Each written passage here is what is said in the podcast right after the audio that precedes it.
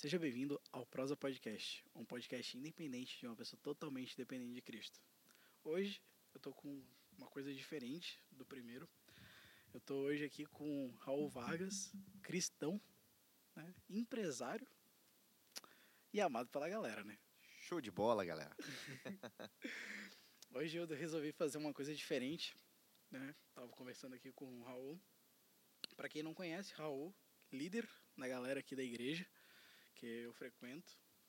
E a galera pira o cabeção com, com as ministrações dele, pira o cabeção com a ministração de louvor dele, né? Só paulada.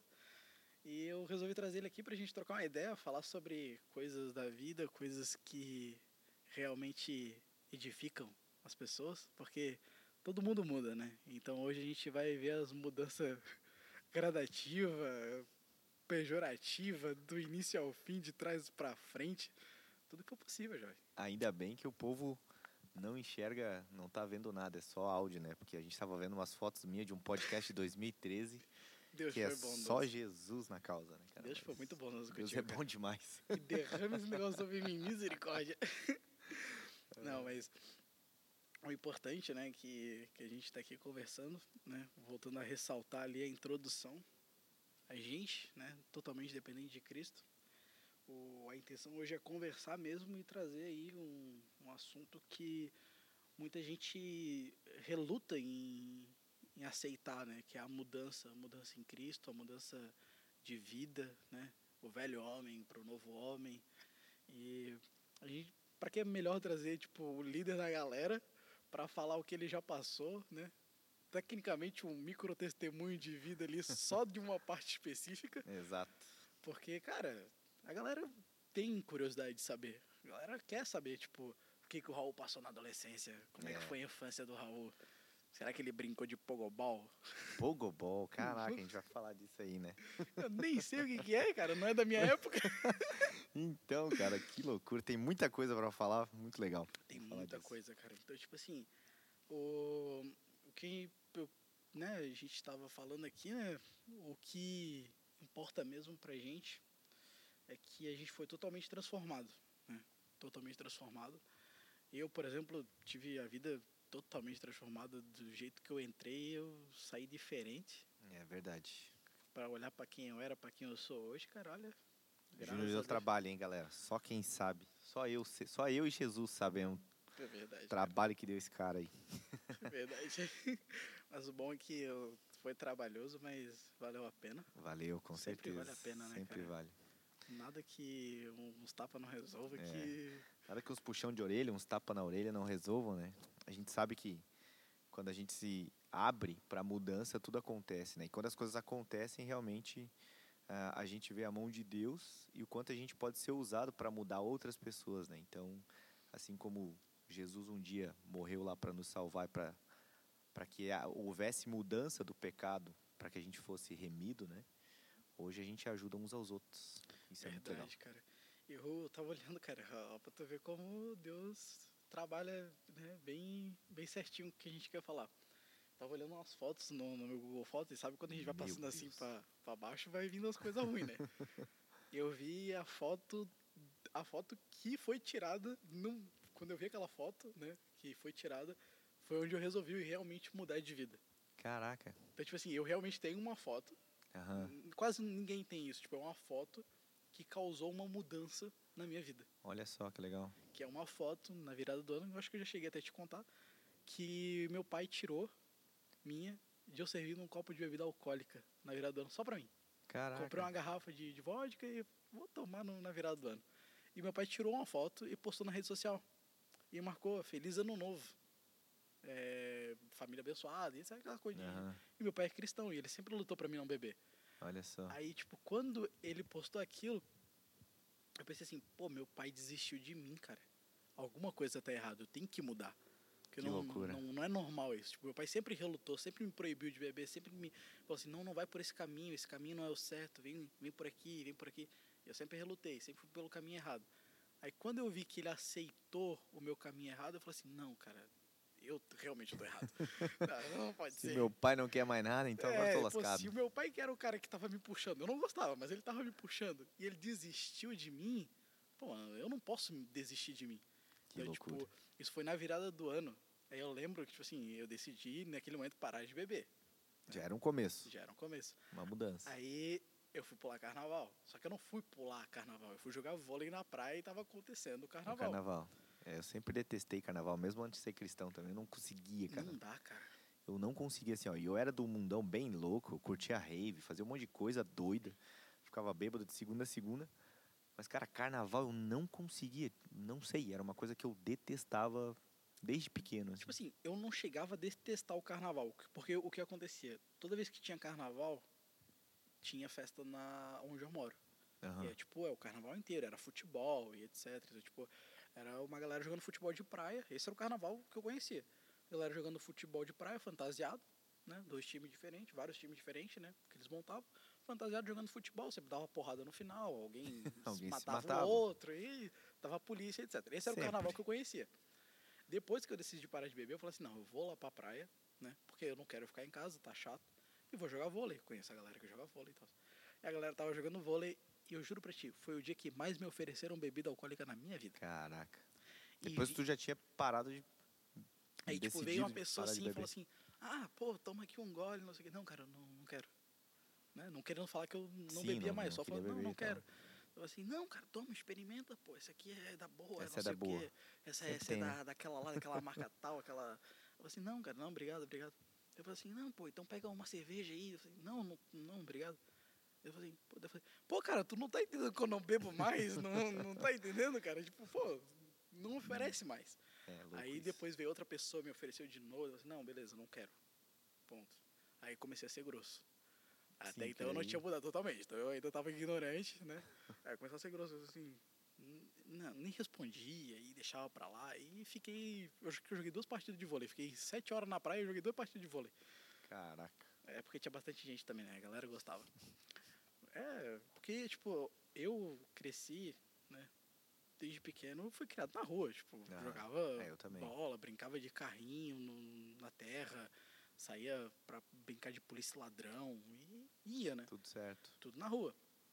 Ficava até 9 horas da noite na rua, né? E a mãe não falava nada. Aí eu fui pra praia e, tipo, comecei a jogar vôlei na praia com acho que 14 anos, se eu não me engano, 15 por aí. E a galera nunca deixava eu jogar. Eu era o pior jogador de vôlei que tinha na praia. Aí eu ficava tipo, mas eu, vou, eu vou, eu vou, eu vou, eu vou insistir, eu vou insistir, eu vou insistir. Até uma hora que eu vou jogar e eu vou mostrar que eu sou ruim, mas eu vou estar lá. Aí, É tipo eu no futebol. deve ser, eu também sou isso no futebol, por isso que eu troquei pro vôlei. Só que não adiantou muito. não, eu fui pro karatê, então, tipo, ah, não, não tem jeito, vamos pro karatê. Daí, karatê eu gostava de fazer luta e tal. É, é- quando a gente acha alguma coisa que a gente gosta, é muito mais fácil a mudança. É, exatamente. Então, tipo, tu não se adaptava no, no futebol. Então tu falou assim, não, pô, eu gosto de luta, vamos, vamos. É, porque meu, o meu pai, ele, ele foi faixa preta, né, de karatê. Então, então uma a minha infância, é, a vivência. minha infância era vendo meu pai treinar karatê e tal. Hum. E eu sempre tive esse referencial, caramba, karatê é muito legal tal, então eu quero fazer também. E aí eu cheguei até, acho que a metade, acho que foi até a faixa verde, se eu não me engano. E aí eu fui campeão sul-brasileiro e sul-catarinense, cara. Pensa que loucura. Oh, loucura. É, então, ninguém sabia, mas eu fui campeão já de, de karatê. Pois é, né? É Quebrar as madeirinhas, Quebrei as chutar os- madeirinhas, chutava uns, umas cabeças. Só... Mas foi muito legal, assim, porque no karatê eu tive, eu tive que aprender a mudar muita coisa na minha vida.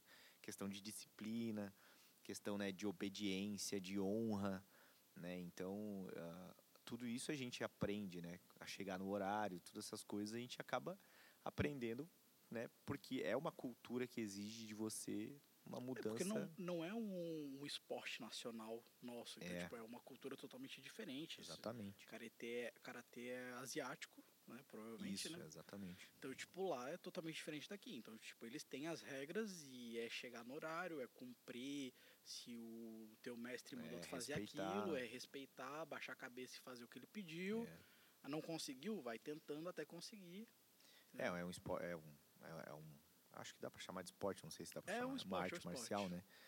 É, que ela, ela te exige, é, não só fisicamente, mas psicologicamente, né? Você tem que estar ali preparado para essas mudanças aí, muito legal. Eu tive a oportunidade de aprender a mudança no exército. Ah, é. Eu fugi do exército. Não, não. Hoje eu me arrependo, mas porque Não, eu não fugi. queria ter, queria ter muito servido, né? Eu não fugi, cara. Mas eu fugi. Eu, do início ao fim, em todo o processo de seleção, eu botava tudo não. Não quero, não quero, não quero. Sério. Botava tudo não. Eu não queria, cara. Sim. Pô, eu tinha uma vida boa. Eu ficava no computador, eu não fazia nada, não trabalhava. Muito boa essa vida, não fazia Muito nada, boa. né? Pra uma pessoa de 18 anos que não precisava de dinheiro, Sim. entendeu? não precisava de nada, então, tipo, pra mim era boa. Aí fui.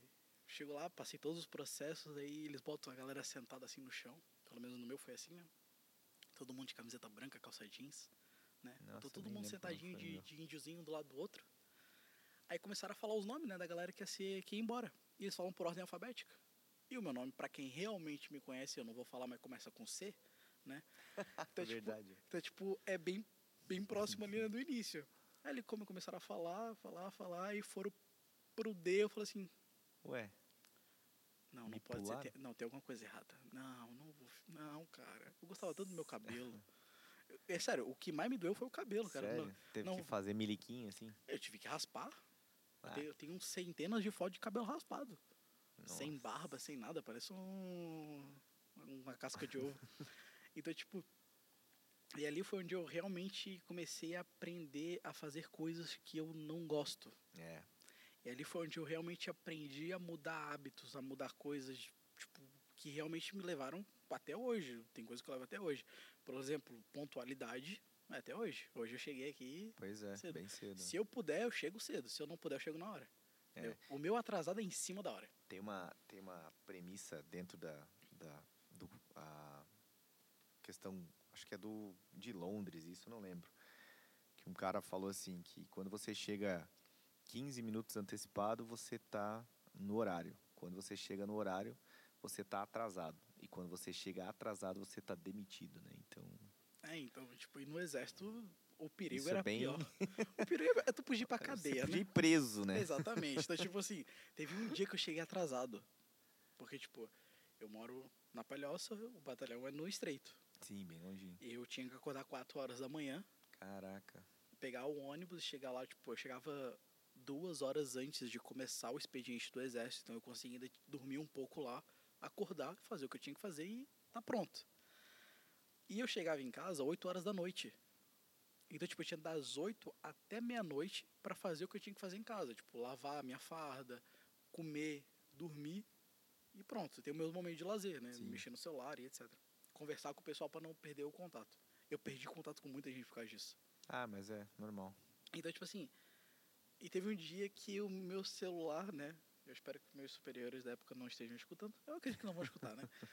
É, eu dormi em cima do meu celular e eu acabei babando na, na conexão do, do carregador. Caraca. Com ele ligado na tomada. Nossa. Poderia ter pegado fogo e me matado? Poderia, né? que Mas não loucura. aconteceu, só queimou o celular. E o celular não despertou. E eu era o primeiro a acordar na casa. Então, tipo assim, eu que Se tu- acordava é, pra poder ir. Se eu não acordava a galera, acordasse, A galera geral tava lascada. Exatamente. Aí o que acontecia? O que aconteceu, né?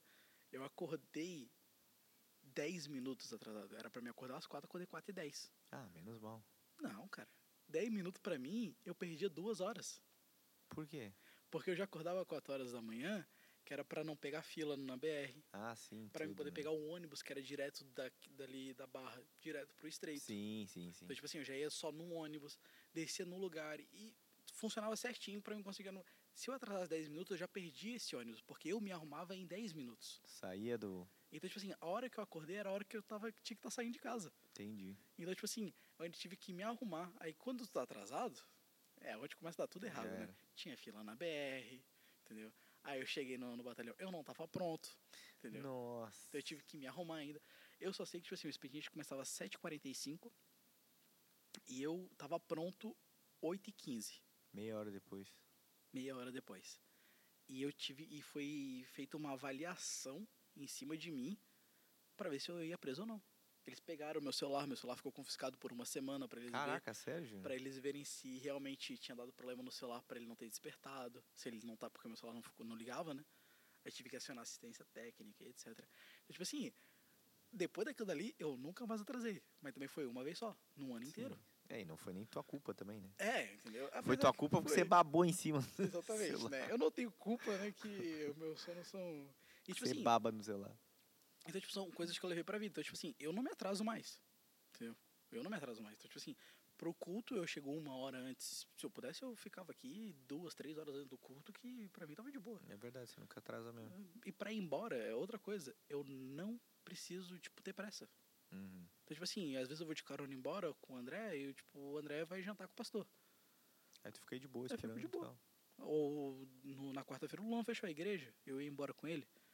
Então, tipo, e eu fiquei bem de boa, tranquilo, ajudei eles na, na escala. Então, tipo, pra mim não é problema, porque eu aprendi a esperar no exército. É, faz sentido. Porque, tipo, lá eles te davam a missão e tu tinha que cumprir. Se tu não cumprisse, tu tinha que cumprir. Então, tipo, não, não tinha o, ah, não consegui. Dá um jeito. Então, tipo, aqui eu encaixo na mesma coisa. Qualquer coisa que tu me entregar na mão pra me fazer, É, verdade. ah, Raul, eu não sei, né? Mas, não, vamos, Vamos vamos, dar um jeito. vamos dar um jeito. É, uma coisa, uma das coisas que sempre acontece é isso, né? Quando eu te peço pra fazer alguma coisa, não lembro se você já me disse algum não, né? Mas tal, um talvez, não, não sei, vamos ver se dá certo. E aí tu sempre trazia uma solução. Se não era aquilo Sim. que era pra fazer, alguma coisa você sempre trazia. Isso é muito Sempre legal. trazia. Porque isso, isso causa é, um tipo de mudança, tanto de mentalidade quanto na sociedade, né? Quando a gente, a, a minha esposa sempre fala, né? Quando a gente quer, a gente faz. Quando a gente não quer, a gente dá uma desculpa para não fazer, né? Exatamente. Então isso é muito legal, porque quando quando às vezes quando a gente realmente quer, né? Tem uma frase que um grande amigo meu falou, qual é o tamanho do teu querer, né? Então, né, eu sempre lembro do Douglas falando isso para mim, Raul, qual é o tamanho do teu querer, o quanto você quer? Ah, você quer fazer isso? Então, o quanto você quer fazer isso, né? E aí isso exige mudança de, de mente, isso exige mudança de caráter, isso exige mudança no físico, no comportamental. Então, você precisa sair da tua zona de conforto, porque a, a Vanessa ela sempre fala, né? A minha esposa, ela sempre fala, bom se fosse se a gente só fizesse coisas que a gente gosta, né? Mas a maior parte do tempo a gente vai acabar fazendo coisas que a gente não gosta, que não tem prazer, mas por um bem maior, né? Então, por exemplo, o, o meu filho, ele por ele eu ficava brincando o, dia, dia inteiro. todo com ele, saindo, passeando. E quando eu falo para ele, filho, mas eu preciso trabalhar. Ele diz, mas por que, que você tem que trabalhar? Por que, que você só não pode ficar brincando comigo? Né? Então, Então, ele ainda não tem dele, o... ele não sabe o que, que move o mundo ainda, que não são as brincadeiras, né? Que, que bom seria se fosse Bom as se brincadeiras. fosse, né? Por um exemplo que eu gosto muito de, de dar, só que eu nunca tenho a oportunidade de dar, a oportunidade de dar ele, é que tem várias situações dentro do exército que o superior fala assim, ó, vai até o lugar tal, fala com a pessoa tal e arruma tal coisa. Então, tipo, uma das missões que me deram foi, vai até a companhia tal, fala com o sargento tal e pega pra mim uma roçadeira. Cheguei lá, cadê sargento? Eu sou recruta, não posso falar diretamente com o sargento. Eu tenho que achar um soldado, para depois o soldado achar um cabo. pro Cara, é sério mesmo que é assim? É sério. porque eu, Por não- isso que eu fugi do exército. eu poderia muito bem chegar pro sargento. O sargento ia me punir. Tipo, eu ia ter- Sério, eu assim, nesse nível Eu mesmo? teria que tipo, pagar algumas flexões, alguma coisa assim, Sim. Para poder ter a permissão de falar com ele, entendeu? Para saber onde é o meu lugar. Então isso acaba ensinando hierarquia. É, tipo, pode crer. se eu simplesmente não ligasse pra isso e falasse assim, não, vou direto no sargento, porque eu sei quem ele é, vou falar com ele, falar assim, não, Ah. o, o tenente tal pediu a roçadeira. Da onde que eu vou chegar assim? Sim. Nunca. Então eu tenho que chegar no, no soldado, ah, o senhor sabe onde está o sargento? Ah, o sargento tá lá, fala com o cabo tal. Aí eu falava com o cabo tal, cabo, o senhor sabe onde está o sargento? Aí eu falei assim, ah, o sargento tá ali na sala. Eu falei assim, o senhor pode chamar ele pra mim? Aí, se o cabo fosse gente boa, ele chamava. Se não, ele falava assim: entra lá, recruta. Fica à vontade, Bah, fica à vontade, fala com ele. Aí a pessoa, né, que né, de não tá tão acostumada, vai lá e fala com o sargento. e às vezes o sargento é de boa, às vezes não. Aí fala assim: ah, que foi, recruta? Tu nem é da minha companhia. Bah, Dez flexões. Aí tu não sabe se tu obedece ele, porque ele não é o teu sargento. Então, tipo, tu não sabe se tu obedece ele, mas daí tu, ele pode falar pro teu sargento e, E o teu sargento aí- te punir em dobro. aí tu vai lá e paga as flexões. Aí tu consegue o que tu precisa. Aí tu leva até o tenente. Aí chega lá no tenente e não, mas não é essa roçadeira que eu quero. Bah, sacanagem. E eles fazem isso direto. Sim, é então, tipo, eles te mandam Pra testar, né? pra testar tua paciência, cara. Então, tipo assim, aprender a ter paciência, tipo, de fazer várias vezes a mesma coisa É. só porque tu errou uma coisinha. É, essa história de ter paciência é muito engraçado, porque às vezes a gente pede pra Deus, né? Senhor, me dá paciência, eu quero ter paciência, eu sou, né, eu, eu não tenho paciência. As pessoas acham que Deus vai derramar um pozinho ou vai fazer uma mágica e, né? Não, ele vai colocar pessoas para que você seja paciente. Aí, nego, Ele vai te era. botar oportunidade pra testar tua paciência. E aí É o trânsito, testa, né? É o buzinaço. Exatamente, ele te dá um carro, né? Exatamente. Cara. pronto, aí você- Eu tô quase com o carro na mão e tô, tô não... Deus, Quase perdendo a paciência. discernimento pra não, não tacar a buzina nos outros. É, então. E pros outros não tacar em mim também, porque eu vou estar aprendendo, né? É. Mas, tipo, cara, por exemplo, eu tenho 21 anos de idade, eu nunca me interessei por tirar carteira de motorista. Sério, Júnior? Nunca. Porque eu nunca tive a necessidade. É. Porque eu tinha uma filosofia de vida que eu pensava assim, pra todo lugar que eu quero ir, ou eu posso ir de ônibus, ou eu posso ir de bicicleta. Quando eu não tenho os dois, eu posso ir a pé. Hum, Muito mais barato, Sim, sem ah, dúvida.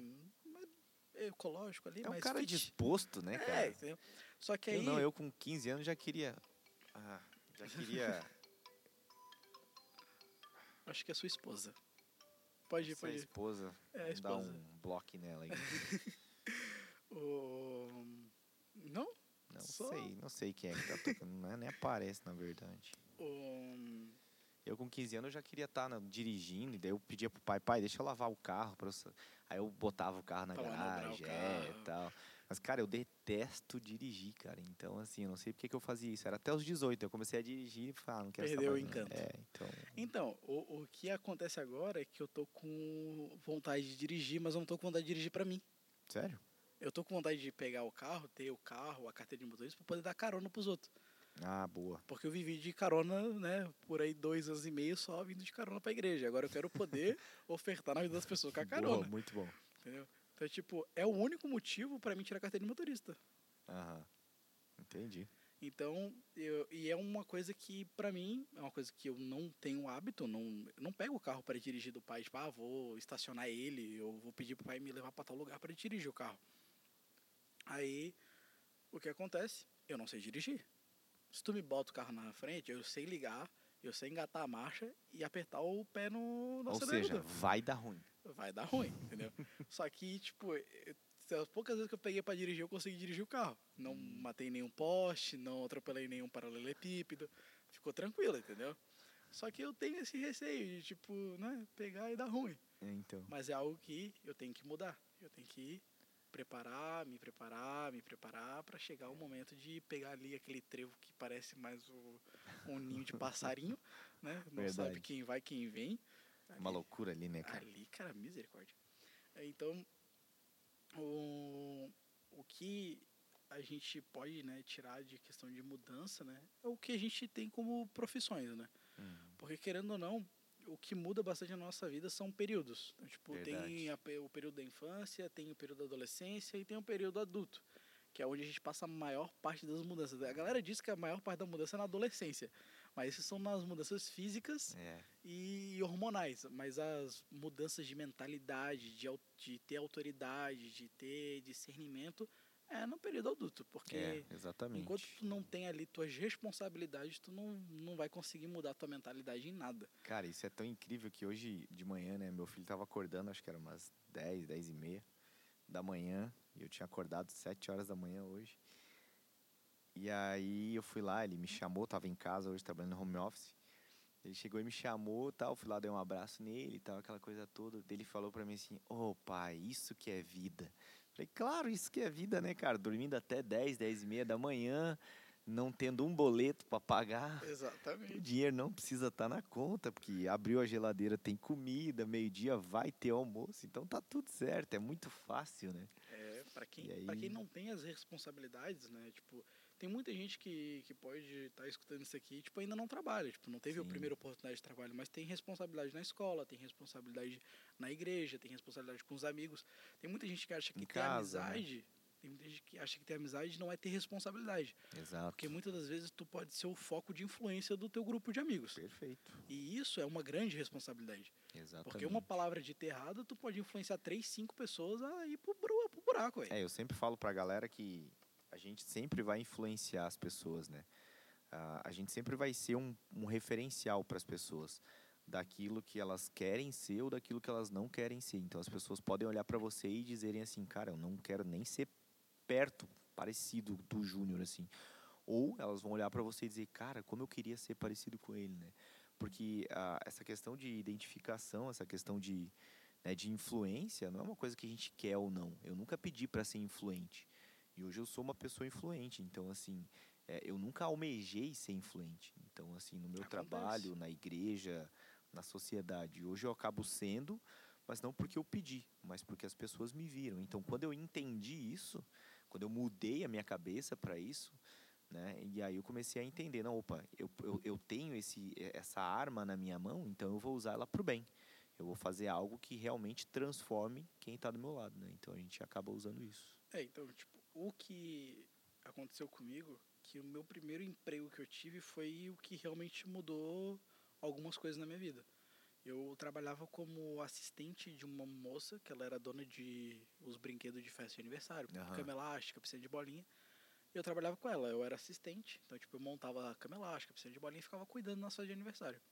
Eu trabalhava, fazia duas festas de aniversário por dia, quatro horas, então eu trabalhava oito horas por Isso dia. tinha quantos anos já? Eu acho que eu tinha 14, 15 anos. Aí. E eu ganhava s- 40 reais por festa de aniversário. Eu ficava, eu ganhava 10 reais por hora. Então Ah, aí num dia eu tirava 80 reais.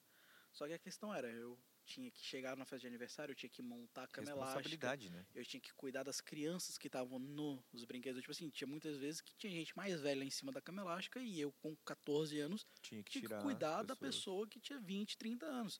Tipo assim, tu fica pensando, pô, tem um moleque ali cuidando da cama elástica, mas por que, que ele tá ali? Ele é uma criança. Aham, Mas, tipo, aquela pessoa tá ali porque foi dado o cargo de confiança a ela, sim. porque ela é capaz. Eu não era capaz, mas me botaram, porque alguém. Não, mas eu acho que e- e- essa é a essa é a o, o grande segredo, sabe? Quando a gente é colocado em algum algum lugar para fazer algo, eu, eu, eu tenho lembrança, Júnior, da minha vida na na minha infância, eu, devia ter pelo menos acho que uns 5 ou 6 anos, que foi onde eu comecei a entender que eu podia ganhar dinheiro. Olha que loucura. Eu, eu fazia pirulito por uma vizinha nossa. Ela, ela fazia aqueles pirulitos que pareciam uma chupeta, sabe? Que é vermelhinho. Uhum, sei, sei. Nossa, nem sei se tem mais isso hoje, Ca- mas Cara, eu acredito tão que velhinho. tenha, mas é difícil de é achar. muito difícil de achar. Então, Saudade, que isso é bom. isso é, bom. então, esses pirulitinhos assim, parece uma chupetinha assim de, de bebê. Ah, eu fazia isso. E aí o que que acontece? Como é que era o pagamento? Ela me pagava 4 centavos por cada piruli- pirulito. E aqueles que fossem quebrados no processo, né? Então, assim, ah, você está embalando, ou você está fazendo, você está tirando do molde, porque era uma, uma- era uma, uma gororoba aquele negócio, né? Porque é um açúcar puro aquele negócio. E aí, se quebrasse, ela dava pra gente levar pra casa. Então, obviamente, sempre ia quebrar, porque se não quebrasse, a gente dava um jeito pra quebrar, né? Com certeza. Então, pra poder levar pra casa. Mas eu tenho a lembrança que depois que eu né, te- eh, saí dessa, dessa empresa, eu tinha 5, 6 anos, era algo assim que eu ia lá, não, não tinha né, Não, nenhum porque... vínculo, mas eu ia lá só sim. ajudar e acabava ganhando.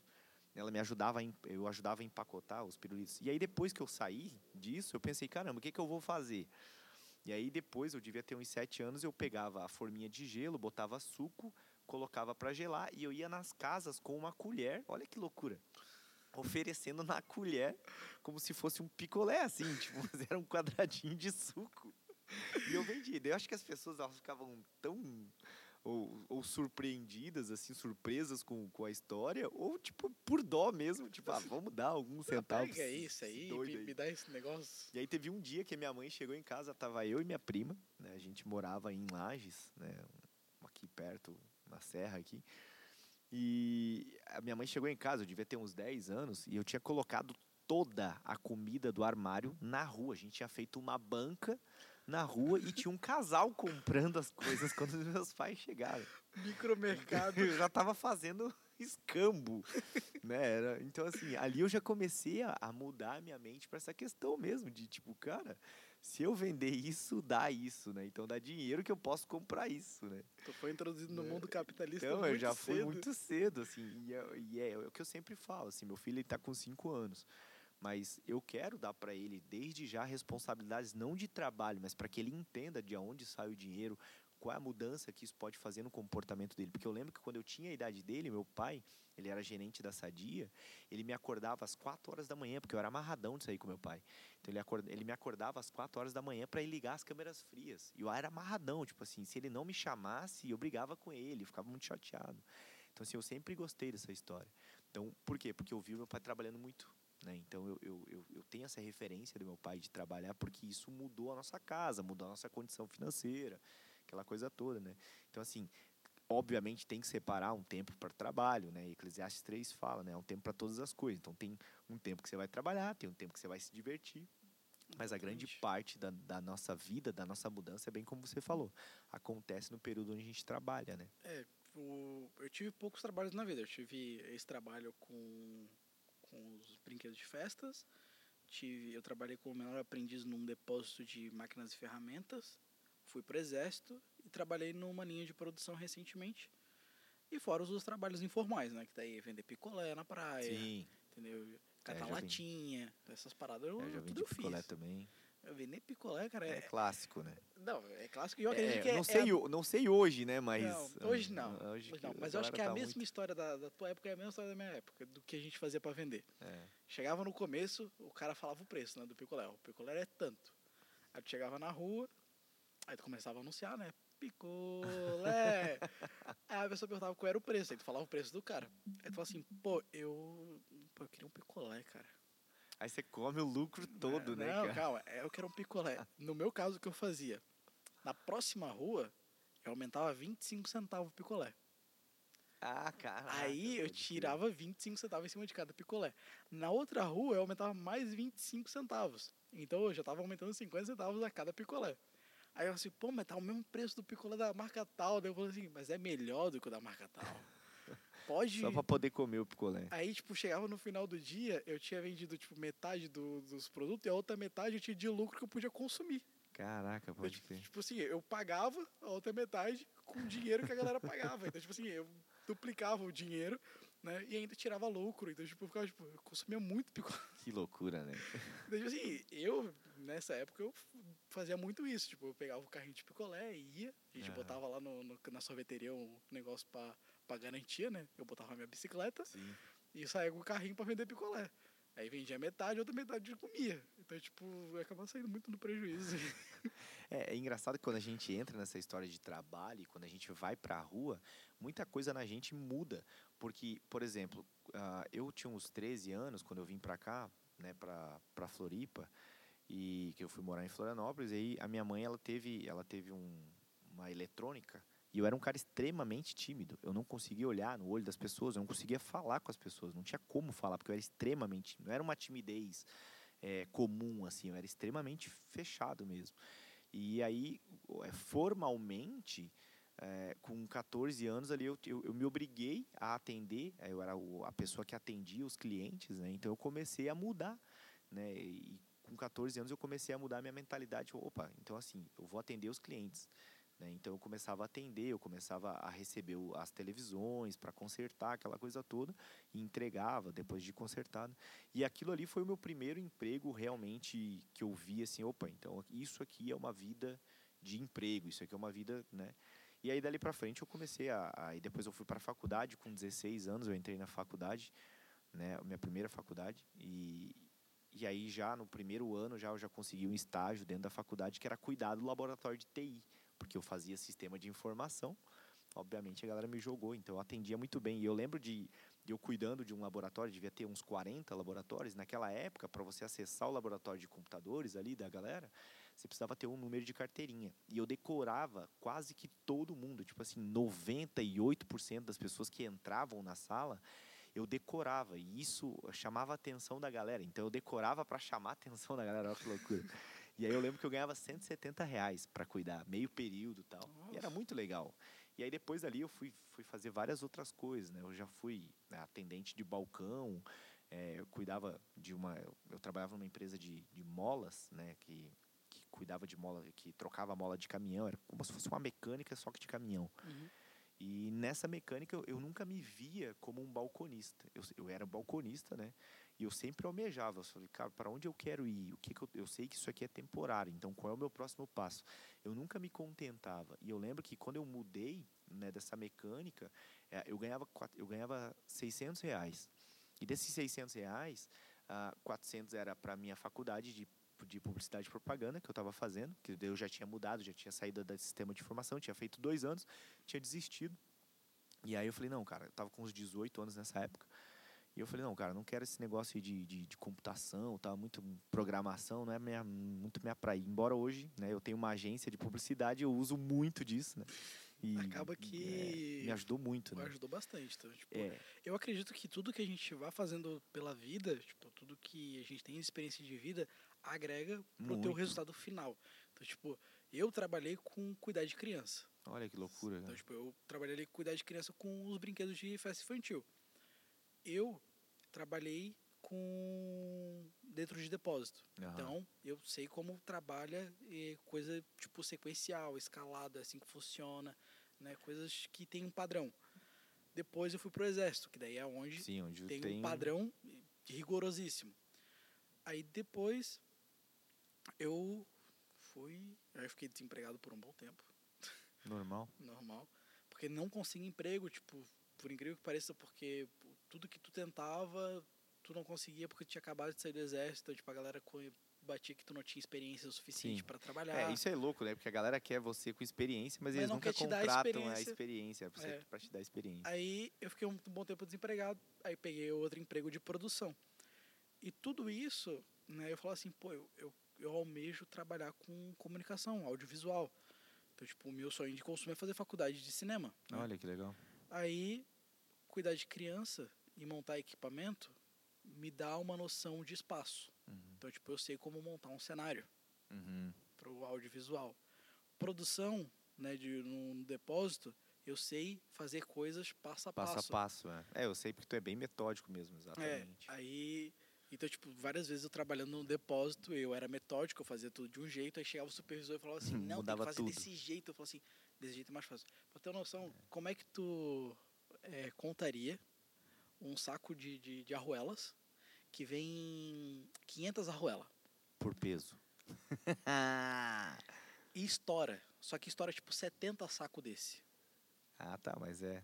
Aí o que que você, o que que você faz? Você tem tipo 4 horas pra fazer isso. Eu, eu pegaria tudo e pesava a cada 100, dava um peso, né? Não?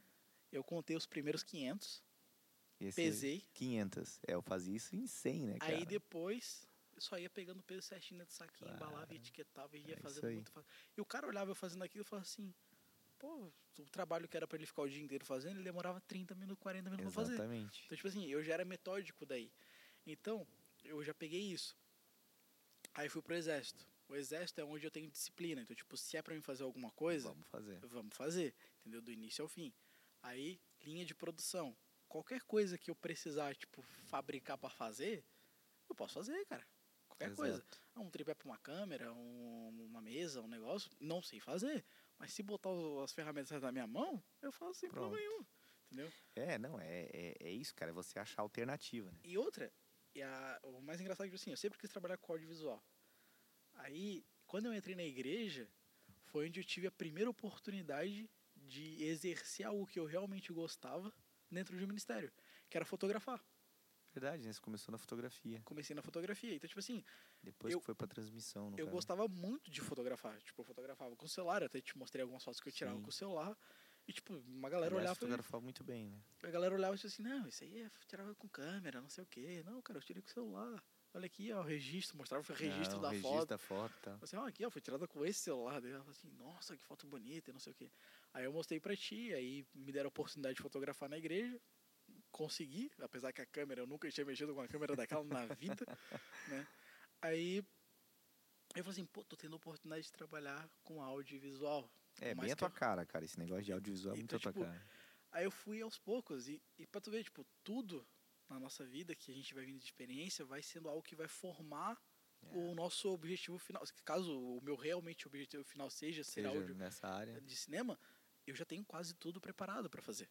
É porque eu acredito muito nisso, né? Que a, a gente tem algo que, que tem um propósito, né? Tudo tem um propósito. A nossa vida foi feita por um propósito, né? Deus tem um propósito, aquela história, né? Deus tem um propósito para cada um, Exatamente. né? Primeiro ele tem o propósito, depois ele te cria para esse propósito, não é o contrário, né? Às vezes a gente acha que primeiro Deus fez você nascer para daí então te dar um propósito, não, ele já tinha algo planejado e ele fez você para cumprir esse propósito. Então as coisas elas vão, elas vão é, sempre caminhando para isso. né? Eu sempre gostei de jovem, eu sempre eh, antes de, de me converter eh, eu fazia rave, né? Então assim era para os jovens, eu gostava sempre de estar de- no meio dos jovens, eu sempre onde eu eu tava, eh, onde eu tinha amigo, eu era o líder dos, dos amigos. Assim. Eu sempre que dizia para onde a gente ia, o que comer, onde beber, quanto ficava bêbado, sabe? Era aquela coisa toda. Então, eu sei, eu sei, a gente sempre tem esse propósito, né? essa, essa, algo que nos liga muito forte. E eu vejo isso né, em você nessa questão de, de áudio e audiovisual. Então, É, porque, desde o começo, né? Tu já começou na fotografia, depois passou para transmissão e, não, e- né, agora com, com o podcast e e tal. Tudo a Tudo gente. e, Cara, é é isso, coisa né? que eu tava falando, acho que era pro Cris, né? Aqui da igreja. Eu fui ontem à noite, a gente tava conversando. E eu falei, cara, pô, transmissão eu não sabia fazer. Sim, foi, a gente A teve última, que aprender a, a tudo última no... vez que eu fiz uma transmissão tinha sido em 2014, cara. E mudou muita coisa, questão de YouTube, etc. E, e, tipo, eu tive que reaprender tudo, mexer com É. câmera, conectar câmera e áudio. O áudio não precisa mexer tanto, né? Que Sim. o, o Klaus o Klaus fez. acabou fazendo. né? Mas, tipo, Glória questão a de conectar câmera e programar, o, usar o programa corretamente. Cara, tudo isso foi passo a passo, botando a cara pra fazer e fazer. É, O, o que eu acho, assim, né, que, pô, eu, eu gosto muito de fazer isso, tipo, de pegar as paradas que eu não conheço. Por exemplo, podcast, eu escutava poucos podcasts e falei assim, pô, mano, é uma coisa que eu posso fazer, velho. Posso é fazer uma de casa. gosta tal. Tipo, não é que eu gosto. Aí que entra a questão que eu falei pro. pro Vitor. Falei pro Vitor, pô, cara, não é um bagulho que eu gosto. Tipo, isso aqui que eu tô fazendo agora falando com, Uhum. contigo é normal, conversar contigo Sim, é normal. normal. Mas gravar isso pra outras pessoas escutarem é algo que tô quebrando toda vez que eu faço. É, isso é legal, cara. Então, tipo assim, o primeiro eu travei muito. Eu, eu tô toda hora travando, dá uma pausa ali, dá aquela respirada, aquela engasgada. E, tipo, porque tá, eu tô travado ainda nisso. E É, conforme você vai tá construindo, né? Exatamente, conforme vai fluindo, vou fazendo mais, vou me soltando mais, vai, Exatamente. vai virando algo mais tranquilo. Por isso que hoje eu trouxe esse formato de, de conversa, que é para me soltar melhor. Sim. É, Entendeu? fica muito mais prazeroso também, assim, né? Exatamente. Tipo assim, a, a conversa que, que eu tenho contigo, que tu tem comigo, que tu tem com qualquer outra pessoa, então, tipo, muitas vezes tu já, tu já deve ter reparado que tu tá conversando com outra pessoa e eu quero falar contigo. Eu fico Uhum. de fora. Sim, Eu exato. fico de fora. Eu quero falar contigo, mas eu fico de fora. É. Às vezes eu me afasto, ou às vezes eu tô perto. Quando eu tô perto, é que eu identifico que aquela conversa não é uma conversa tão privada. Aí eu Sim. posso estar perto para caso haja a oportunidade, eu, opa, agora eu posso falar com o Raul. Mas caso a conversa seja privada, tu já, com certeza já reparou. Eu fico distante, Sim, exato. mas eu fico perto ali. Por quê? Foi uma coisa que eu aprendi, cara. Que quando a gente quer falar com alguém, a gente não chega interrompendo a pessoa. É, a história lá do, do general, né? Não Dá Exatamente. pra chegar ali chegando. Não pode chegar chegando. Porque, tipo, não sei quem foi que falou, acho que foi a Sara, falou pra mim assim: Ah, tu já falou com tal pessoa sobre a carona? Eu falei assim: é, Eu tava parado ali, né? Foi na partilha de mulher. Eu falei assim: Eu tô esperando que ela tá conversando. É, Eu falei assim: Não, mas você tem que ir lá e falar. Eu falei assim: Não, não. Quando ela parar de conversar, aí eu pergunto. Porque eu não vou interromper uma conversa que pode ser uma conversa muito séria e, tipo, Sim. perder a linha de raciocínio de alguém. Porque, mano, se eu tô conversando contigo, aí chega uma pessoa que para e corta e fica, tipo, dois minutinhos falando ah, com a gente. pronto, já era, Eu né? falo assim, tá, pô, onde é que eu tô agora? Sim. E perde toda a linha de raciocínio, e isso é um caos na minha mente que eu não... Se eu não quero pra mim, eu não vou fazer vai pros pros outros. outros, Então, é, tipo, é óbvio. Então, é, tipo, é sempre assim. Um, que, o que a gente pode ver, né, é que a Bíblia, hoje, ela tem falado bastante com, com a gente. Aham. Como todo tempo, como todo período, a Bíblia sempre falou com todo mundo. Há e- milhares de anos. Há milhares de anos, tipo, por mais que ela foi escrita há trocentos anos atrás, ela continua falando igual hoje. Exatamente. Ela Nunca só foi, foi- tão atual, né? Exatamente, cara. É aquela coisa, a Bíblia é mais atual do que o jornal de amanhã. Exatamente. É tipo. Essa frase é muito boa, né? Essa frase é excelente, cara. Então, tipo, coisa que tu lê hoje, se tu lê amanhã é outra coisa, tu lê no outro dia a mesma coisa, é, É, outra É coisa. engraçado assim que você pega até a própria ciência, né? A ciência elas estão estão descobrindo coisas e eh, agora, né, eles estão né, com alguns estudos falando eh, a respeito de muitas coisas que a Bíblia já falava milhares de anos atrás, né? Então, assim, não tem, É, cara, é, não tem nada. o, o, que eu acho, o que eu acho mais legal hoje né, é tu ver é, artigos científicos baseados na Bíblia. É, e tem, como são, tem. são as coisas, tipo assim, é, coisas que foram separadas, né? Porque antigamente a religião abominava a ciência, Sim, considerava como exatamente. bruxaria. Exato. Então houve uma mudança de pensamento né, so- entre a religião e a ciência. Aí, Porque eram coisas muito distintas, né? porque tipo, uma era a divindade, então tipo, era o divino que fazia tudo. Aí a outra fala assim, não, mas a gente pode fazer, tipo, ah, uma erva aqui de um chá vai tirar tua dor. Sim. Não, quem tira a dor é o santo tal, naquela Isso, época, é. né? Então, tipo, não, você tem que fazer isso, isso e isso, dá tanto pra igreja, aí tua dor vai passar. Enquanto a, a pessoa ia lá e recorria pro mais barato, que era pegar duas Sim. folhas de, de camomila e tomar um negócio e ficar E tranquilo. Tudo certo. Então, tipo, aí acabava considerado como bruxaria.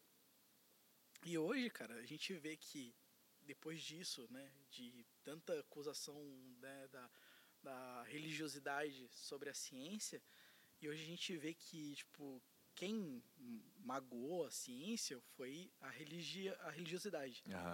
E Mas hoje a gente vê a ciência usando a religião para provar as coisas. Exato. Então, tipo, tu vê que a ciência não ficou magoada com isso Uhum. né? Porque a ciência em si poderia falar assim, não, então a gente vai provar tudo que não, né? Só que não tem como, né? Então, É, então, tipo, a gente vai provar tudo que, que a coisa que a gente vai provar que é possível que a gente faça. Não é um, um ser Não, divino. não existe algo divino. Mas aí a gente vê que, tipo, não, tem coisa que a ciência não prova e realmente é algo que não adianta.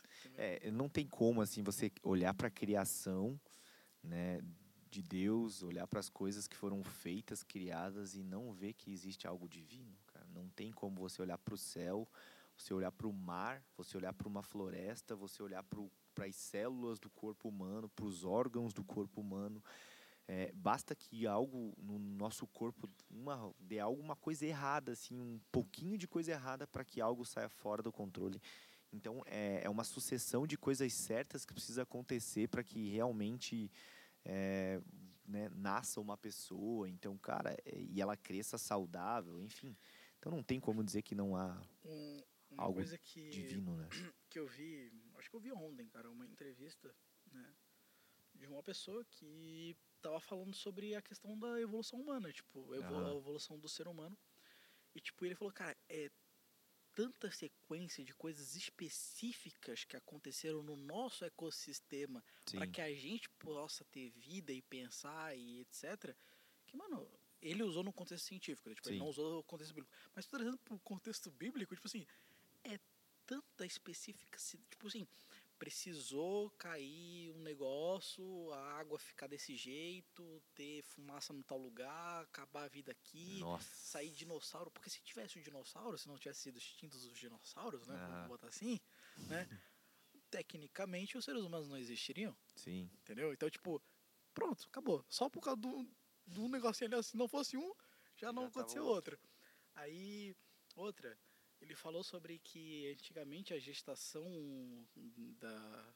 A gravidez durava dois anos. Caraca.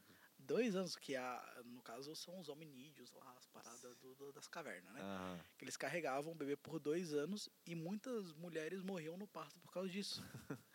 Imagina. Porque gente. a cabeça era muito grande e Já é não um- tinha estrutura para sair o negócio. Aí o que aconteceu? Conforme o tempo, foi se reduzindo o tempo de, de gestação para nove meses, né?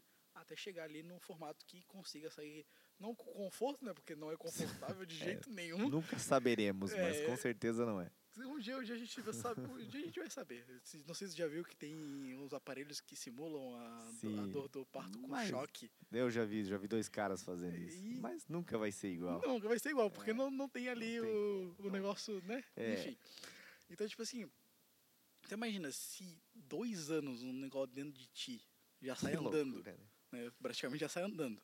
entendeu? Imagina, cara. Então, tipo, pô, cara, é, é muita sequência de coisas pra dizer assim, tá, isso foi O acaso. o acaso. É. Tipo, ah, não, é. Precisa ter muito mais fé pra acreditar no acaso e numa explosão, num... Exatamente. a gente vindo do macaco. Porque, tipo que- assim, se for parar pra pensar, se for a explosão, por que não aconteceu outras explosões? Por que É, não... não, é só tinha que acontecer uma e tá tudo certo, né? Só isso, É, entendeu? não. Aí, tipo, ah, mas eles falam que o universo é tão gigante que, que pode ser que tenha mais longe, que a gente não consiga ver, depois se a gente não consegue ver, jovem, isso aí é tudo é de Deus e deixa com ele, entendeu? Se, Chegar eu- lá no céu, nós vamos acredito até perguntar o onde que eu vejo. Se aconteceu. eu não vejo, não tá funcionando pra mim, entendeu? Se eu consigo olhar assim pro final do mar, assim, olhar um prédio, eu falo assim, pronto, lá tem prédio, lá tem gente morando. Só isso. Já era. Se eu não ver prédio, eu falo assim, isso aqui não tem fim. Não tem mais nada. Entendeu? Pode deixar. É, é, o que tá além do que eu posso ver é de Deus. Entendeu?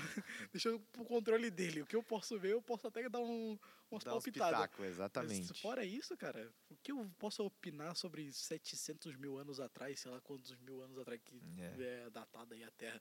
O que, que eu posso opinar sobre isso? Tipo, eu Tudo não tenho conhecimento nenhum. né? É, entendeu? Mas, tipo assim, hoje a gente pode ver que a ciência usa, né, a, a religião para provar bastante coisa. É O que eu te falei, não, acho que foi ontem, sobre os milagres do, do Vaticano. Tipo, tem um setor no Vaticano que registra os milagres oficiais, que são realmente Aham. considerados milagres, que não tem explicação científica, que não tem explicação hum, espiri- não é espiritual, né, mas é de outras religiões. Então, Sim. tipo assim, é realmente algo que é, É divino, inexplicável. né? É aí- inexplicável. Porque, tipo, tem casos, por exemplo, lá na região, que tem uma caverna, né? E essa caverna apareceu lá um negócio de santo, que é católico. Sim, a questão. E a galera vai, católica. vai lá pra poder receber cura e etc. E tem uma galera que é curada, né? Vai lá e levanta e anda. Uhum. Só por chegar lá e tocar na, na parede da caverna e anda. E... Acho que tá muito mais ligado à fé, né? Da Exatamente. pessoa. Então, o que acontece?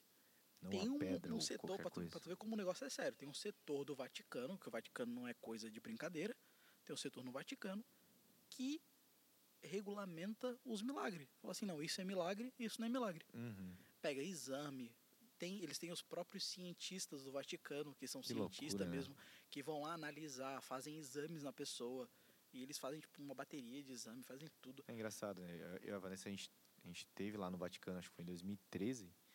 E realmente, cara, é uma- é uma cidade, né? Uma cidade do Vaticano dentro do, né, de uma outra cidade. E eles têm as leis deles, eles têm o banco deles, eles têm tudo deles, né? Então, cara, tipo assim, pra tu ver como. E pra tu ver que, tipo, tem coisas hoje que acontecem que a ciência não explica. E tem Ninguém como. e explica não, e Deus. tem- e, tipo assim, o, o cara, o cara pegou, acho que uma pasta, tipo, tem a pasta assim de. Uma pasta desse tamanho. Vocês não conseguem ver agora, mas eu acho que é uns, é uns dois palmos assim. Aí. E tipo, de casos que estão em processos pra decidir Pra se decidir são se são milagres, milagres ou não. ou não. Aí tem a pasta de milagres. que é quatro dedos. Ah, tá, que, que foram comprovados. que foram comprovados. É tipo quatro dedos. É tipo assim, ah, mas é quatro dedos de cada folha é um milagre, né? Não, Sim, é pastas, né, de exames. Então, tipo, Ah, deve tá, ter tipo uns três, quatro tal. milagres, por aí, uma dúzia de milagres que realmente são considerados milagres pelo Vaticano. sim. Fora os outros aí que não sim, foram sim, que contabilizados. contabilizado. Mas, cara, é engraçado que essa história né, bastava ter um milagre, né? É, é, como é que, é, sei lá, ao, me- ao meu ver a questão, né, a, a minha visão, eu vivi muitos milagres, né? Então, ah, pode alguém comprovar ou não, mas é aquela história, né? O milagre foi meu, então é independente se a ciência vai explicar ou não. Eu sei do que, que Deus fez na minha vida, então é muito louco isso, né? Porque Eu Verdade. não preciso de ninguém atestando o meu milagre, né? Não preciso de ninguém dizendo, ó, ó, a transformação, porque eu sei. Se não fosse Deus na minha vida hoje, hoje eu tenho 37 anos, é, sei lá, 10 anos atrás. Se Deus não tivesse entrado na minha vida, provavelmente eu não estaria aqui, né? Porque eu- pelo estilo de vida que eu levava, então teve que acontecer ah, muitas coisas para eu realmente ver essa história né, diferente, né? Então, O, a questão tipo de, de milagre teve uma vez que eu usei um, um- uma referência, né, de na célula que eu cheguei e falei assim, quantos aqui já presenciaram um milagre? Eu perguntei pra galera, né, uhum. que daí é, tipo, duas, três pessoas levantaram a mão, né? Daí eu falei assim, quantas pessoas aqui já operaram um milagre? Tipo, já né? Já chegaram e falaram. ah, Foram fizeram, usadas é, pra- pra fazer o milagre. Aí, tipo, ninguém levantou a mão. Daí eu falei assim: na Bíblia diz que a gente é, irá fazer milagres maiores que Jesus fez. Aí eu falei assim: pô, eu vou trazer para um contexto mais humanizado. Que eu sempre pensei em trazer para um contexto mais humanizado, sabe? Um contexto que as mais pessoas. de- real. é, que as pessoas de não fora consigam, tipo, distante. isso, consigam ver e olhar, tipo, olha, é interessante isso. Aí eu falei assim, quantas pessoas aqui já ajudaram um cego a atravessar a rua? Daí ela falou assim, eu, eu falei assim, tu já operou um milagre. E um milagre maior que Jesus. Porque tu foi o os olhos de outra pessoa. Então, tipo, tu se, com, se viu no lugar daquela pessoa, né? Se Tu, compadeceu e tal. te- tu teve ali teu momento que falou assim, pô, cara, aquela pessoa tá tentando atravessar a rua, mas os carros não param, então eu vou ajudar aquela pessoa. Então, tipo, tu teve que parar o que tu tava fazendo, e de- às vezes tu tá atrasado pra alguma coisa, tu parou o que tu tava fazendo pra ajudar uma pessoa que precisava. E isso já é um milagre nos dias de hoje. Sim, mais do que nunca, né? Entendeu? Então, tipo assim, aí eu falei assim, ah, quantas pessoas aqui já empurraram uma cadeira de roda para alguém que não conseguia andar? Ou quantos aqui já, sei lá, é, alguém que era surdo e, tipo, usou algum método de... Alguma coisa que não é normal. Sim. Aí, tipo, a galera começou a levantar a mão, eu falei assim, pronto. É. A na medida de que se é visto, você operou, você foi usado para operar um milagre. Às vezes o que tu fez impactou a vida daquela pessoa e mudou a vida daquela pessoa. Exato. Apesar que, tipo, por exemplo, eu acredito que seja assim, né? Mas uma pessoa que tem deficiência visual, ela tá acostumada a receber ajuda das outras pessoas. Sim. Mas muitas vezes as ajudas que as pessoas recebem, os os deficientes visuais, não é a ajuda correta. No caso, tipo, para atravessar a rua.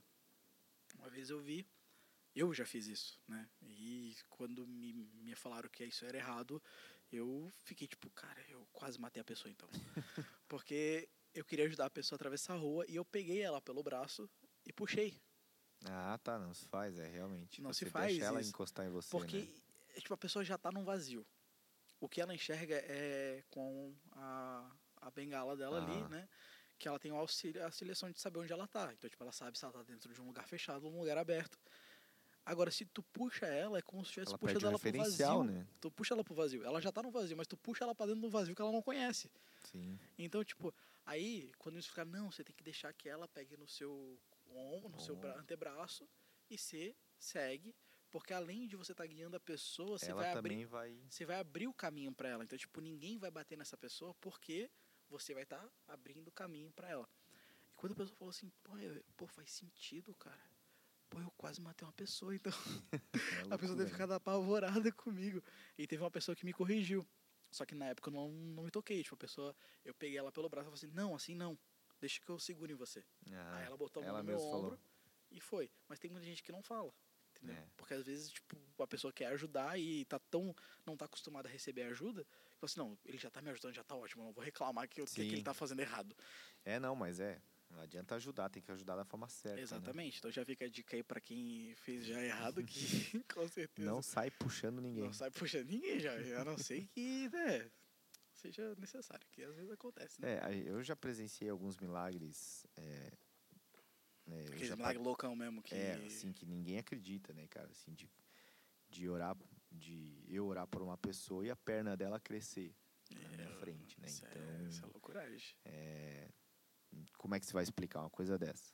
Uma, Não uma explica. perna crescendo do Não nada. explica. né? Então, Só mostrando é, e. é, eu, eu já tive milagres em mim, né? Curas em mim, coisas que eu jamais pensei que pudesse ser curado. né? Então, ah, uma vez eu acordei num domingo de manhã, era um culto de ceia, e a eu sempre esqueço o nome da a úvula, né? Que é a, esse, né, essa coisinha que fica na garganta ali balançando.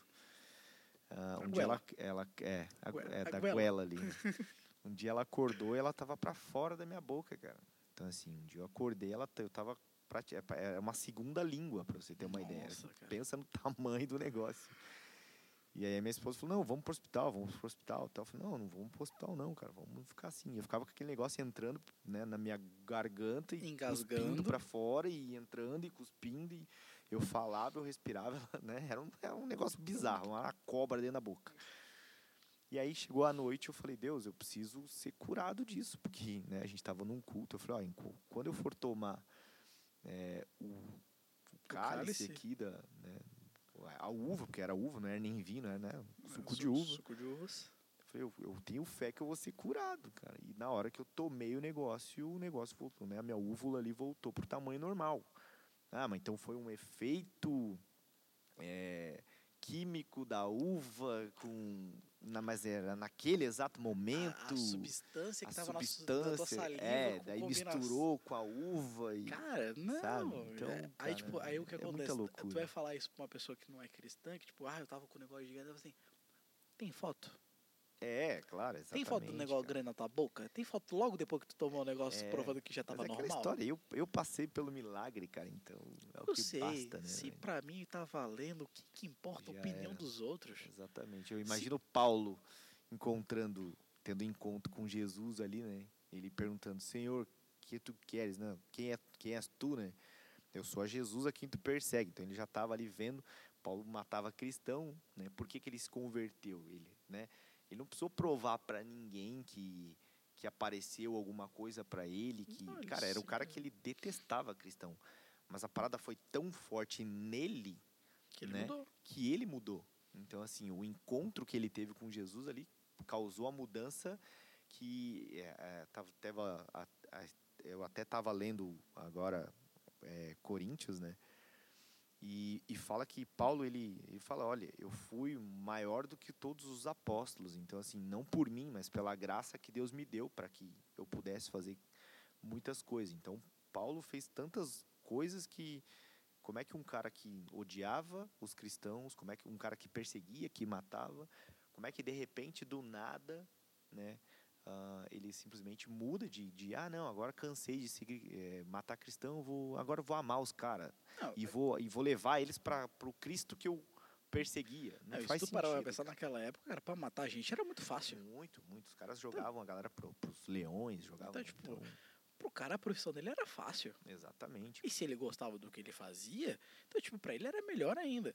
Agora, do nada, ele é. mudar de hábito falar assim, né, não, acho que eu vou largar a espada e vou pegar ali a palavra. É, exatamente. Então, vou tipo, trocar uma espada pela outra. É, e tipo, fica tipo, a galera que anda com ele deve ter olhado assim e falado assim, Exatamente. Tá, tá maluco, irmão? Como, Como assim, cara? Tá, tá. Do nada. Mas é, é, é, é, engraçado que é bem isso que acontece, cara. Eu tinha muitos amigos quando eu não era cristão, muitos, assim, né? Então, como eu sempre participei de balada, eu, eu, tinha, um, eu tinha um site que fotografava balada. Né? Então, todo domingo uh, tinha gente na minha porta, porque eu fazia sorteio de ingressos para as baladas. Então, todo domingo tinha gente na minha porta querendo participar do sorteio ou pedindo ingresso, tal, aquela coisa toda. Quando eu me converti, e quando eu falo de muita gente, era tipo uns 30 no meu portão, assim, umas 30, 40 pessoas no meu portão por domingo. Né, que eu participava de uma casa noturna, eu fotografava essa casa noturna. E, e aí a galera queria os ingressos, e daí era todo mundo meu amigo, todo mundo festa. Ah. Cara, quando eu me converti, o meu melhor amigo, eu encontrei ele no shopping anos depois. O meu melhor amigo, assim que eu digo, era o cara que dormia na minha casa, que comia na minha mesa, que eu, que eu ia para as baladas com ele, era o, era o melhor amigo, assim, não era, sim, sim. não é? Era o cara que andava comigo para cima e para baixo, era o cara que eu chorava e que eu sorria junto. E aí, quando eu me converti, acho que um, um, um, um ano depois, dois anos depois, ou sei lá, quatro anos depois, encontrei ele no shopping. Ele, ao invés de vir me abraçar, e aí, cara, como é que você tá? Cara, ele simplesmente virou as costas para mim e ele fingiu, ele me olhou e fingiu que não tinha me visto, cara. E aquilo ali eu lembro que me doeu muito, assim, eu fiquei muito triste, magoado. Mas depois eu entendi, cara, que uma mudança que causou em mim, né, causou nele também. Então, assim. É, é, então, né, aquilo que foi mudado em mim, assim como o Paulo, com certeza, muitas pessoas que seguiam a Paulo naquela época que também odiavam cristãos passaram a perseguir ele. Né, começaram a perseguir ele. Tanto que ele é preso, ele apanha. Ele então, sofre. Ele sofre muita ele coisa. Sofre. Né? Então... O, o que eu tenho como exemplo tipo, da minha vida é que, tipo, quando eu me converti né, verdadeiramente, né? Eu, antes eu tinha uma vida, eu, eu não tinha, eu vou botar aqui, né? Eu não tinha amigos, né? Porque se eu me converti a galera não continuou, não é amigo, não né? Não é amigo, exatamente. Eu sempre então, falo isso pra galera. Então, tipo, eu tinha uns colegas. Exatamente. Aí, mas eu tinha uns colegas puxados pros amigos. entendeu? Porque são uma galera que, tipo, se eu precisar hoje mandar uma mensagem, a pessoa Os vai me responder, são... vai, se eu precisar de alguma coisa, vai me atender. Tem gente da época do exército que se eu mandar mensagem agora... Os caras vêm. Os caras, se não tiver fazendo nada, vem. Sim. Entendeu? Então, mas se estiver fazendo alguma coisa, ele vai dar. Ah, ah, agora não dá, mas pode ser daqui dois, três dias? Uhum. Pode. Se puder, pode. Se não for de imediato. Se não, se não morrer, tudo é, bem. entendeu? Então, tipo assim. Então, tipo, tem uma galera que, por mais que eu tenha me convertido, não mudou de opinião sobre mim. Uhum. Porque conhece o meu caráter, sabe quem realmente eu sou. Entendi. Então, tipo assim, falou assim, pô, ele agora é cristão, mas tá, ele é cristão mas será que ele mudou? Eu mudei uhum. muita coisa. Tu mudou muita coisa. Sim, com certeza. Mas eu acredito que a minha essência de que Não eu já como, né? cultivava né? desde sempre, que era algo que eu sempre preservava, que era uma pessoa que sempre atendia a todos a qualquer momento, precisando ou não precisando, eu sempre acolhia todo mundo. Tanto é que, tipo, tem, tem uma história, cara, que tava no ônibus com um amigo meu e o pai dele ia passar por uma cirurgia e a mãe dele se eu não me engano, estava no hospital internada também. E ele ia ficar sozinho com o irmão dele em casa. Aí eu falei assim, pô, cara, tu, como é que tá na tua casa? Ele falou assim, pô, meu pai vai, vai entrar em cirurgia, a mãe tá, tá internada. Aí eu falei assim, pô, vocês estão legal em casa? Eu falei assim, não, tamo, pô. Eu falei assim, ah, pô, precisando de qualquer coisa, manda mensagem pra mim. Tu quer dormir lá em casa hoje? Tu quer passar esse período que o teu pai estiver internado lá em casa? Pode passar, pô, não tem problema nenhum. Aí Conversa vai, conversa vem, ele desceu do ônibus. Aí do nada eu escuto uma pessoa me cutuca. Aí eu olho para trás, uma professora minha, do ensino fundamental. Como é bom ver um aluno meu que se preocupa tanto com um amigo. Legal, né? Não é legal, não é, não é fácil ver isso hoje em dia. Uma pessoa que realmente se dá ao máximo por mais que ah, eu falei, tipo, ah, lá em casa também eu tô com os problemas, mas se tu precisar de uma grana, se precisar de alguma coisa, eu te arrumo, cara, não tem problema. Aí ela falou assim, como é legal ver um aluno e que eu participei disso. Legal, né? Então, tipo, ela reconhece que ela teve parte nisso. Apesar que na hora eu não lembrei dela. Mas ela sabe. mas ela sabe ela foi que ela tão importante que não lembro. Não, mas ela foi muito importante. Porque daí depois eu lembrei quem ela era. Ah, né? tá. Mas enfim. Então, tipo assim, e, e é algo que eu, venho, que eu venho cultivando. Então, tipo assim, tem muita gente que me conhece pelo que eu sou, me conhece pelas coisas que eu fazia, porque uhum. o que eu sou é independente das coisas que eu fazia. Então, tipo assim, eu sempre fui a mesma pessoa, só que eu fazia coisas diferentes. Uhum. Eu fazia coisas que não eram legais, né? Eu bebia, eu já frequentei casas de prostituição, eu já fiz coisas muitas erradas, que por enquanto ainda fica no, no mistério. então, tipo assim, eu fazia coisas erradas, mas eu sempre tinha o meu princípio. Eu sempre era a mesma pessoa. Sempre. Sempre divertido, brincalhão, fazia zoeira com todo mundo. Tava ali. Quando eu me converti, eu abandonei as velhas práticas. Certo. Me aprimorei como ser humano, obviamente, porque não tem como. É, não tem como você ter um encontro com Jesus e não mudar. Né, não cara? mudar. Então, o que, o que aconteceu? Eu ainda continuo a mesma pessoa. Tu consegue me olhar de longe e eu me destaco no meio de um monte de gente. Obviamente, tu olha para mim e tu fala assim, não, ó, tem a galera lá, mas olha só, tem o Júnior lá no meio. Tu consegue olhar para uma galera e falar assim, pô, vocês estão precisando de alguma coisa? Fala com o Júnior. Uhum. Fala com o Júnior. Ah, precisa de... Ah, o Júnior sabe... Preciso perguntar para mim qualquer coisa aqui dentro da igreja. Eu sei te dar a informação. Sim. É, uma coisa que eu vejo, que eu vejo na questão do encontro com Jesus é que independente se por exemplo, eu sempre fui um cara muito da galera, né? Eu sempre fui um cara muito gente boa, digamos assim, né? Eu nunca, isso não mudou em mim. Permaneço, acho, acredito eu, sendo gente boa, tal. Mas o que mudou em mim foi a questão de verdadeiramente sofrer o dano do evangelho, sabe? Tipo assim, porque é muito fácil você ser gente boa com quem é gente boa com você, mas e aí quando alguém quer o teu mal, quando alguém vira as costas para você, você ainda permanecer orando, buscando e ainda querendo essa pessoa com que essa pessoa realmente conheça a verdade, conheça Cristo, acho que isso que é o que faz com que você realmente viva o evangelho, né? Porque o evangelho nunca foi um evangelho de facilidade, né? Nunca foi um evangelho de, de coisas fáceis, sempre foi uma coisa de, cara, vem até mim, eu vou te aliviar, mas o mundo vai ter aflição. É, e vamos lá, cara. É aquela Fica coisa, tranquilo cara, que tu nunca vai Jesus venceu o mundo, né? Tu nunca vai poder mudar alguma coisa sem ter uma consequência. É, exatamente. Então, tipo, tudo tu vai pagar o preço. Quando você escolhe uma coisa, você abre mão de um monte de outras coisas. né? Exatamente. Quando tu abre a mão de ser, é, vamos botar aqui mundano, né? E passa a ser cristão, cara, tu literalmente largou um negócio que é a maioria Sim. para ser a minoria. E se tu não tá acostumado a estar no meio daqueles que são a minoria, mas que tem a maioria, né? no caso de, de ser, de, de poder eh, ter compaixão pelo próximo, de se importar com o próximo, porque tu, tu larga o individualismo para viver o coletivo. Então, tu, quando tá, tá no mundo, é tu por tu. Então, tipo, tá ali sozinho, se der ruim com teus amigos, tu vai salvar tua pele. Agora aqui, tu sabe que se tu chegar no, no irmão tal, tu vai ter a ajuda dele. Se tu chegar no pastor, tu vai ter ajuda. Se tu chegar no Raul, tu sabe que o Raul vai te ajudar. Então, tipo assim, tu sabe que aqui é mais o coletivo, preza mais pela família. Então, tu saiu da maioria pra minoria que te acolhe. Lá fora, ninguém te acolhe. Entendeu? É, tem, tem, tem as exceções em todos os lados, obviamente, mas eu, eu vejo muito disso, sabe? Ah, a questão de, de mudar mesmo e, de, e como hoje eu, eu, eu tenho amigos que realmente eh, eu posso contar em todo o tempo, né? A Bíblia fala que existem eh, amigos mais chegados do que irmãos, né? Então, realmente, hoje eu vivo isso. Hoje eu sei que eu, eu já passei por crises na minha vida, né? Como cristão, onde eu tive amigos que foram atrás de mim e, cara, não, tu não vai ficar assim. Diferente do mundo, né? Que quando eu tava no mundo, eu já passei por depressão, já quis me matar, aquela coisa toda. E as pessoas, o máximo que eu, que eu consegui de alguém foi, bah, pois é, né, cara, como é difícil tal. Né? E hoje não, hoje eu tenho, hoje eu tenho pessoas que do meu lado lutam, né? Então isso é muito legal, você saber que você olha pro lado, tem alguém que está com o escudo levantado para te defender também, né? Então você sabe Exatamente. que não é uma guerra sozinha. Exatamente. Isso é muito bom.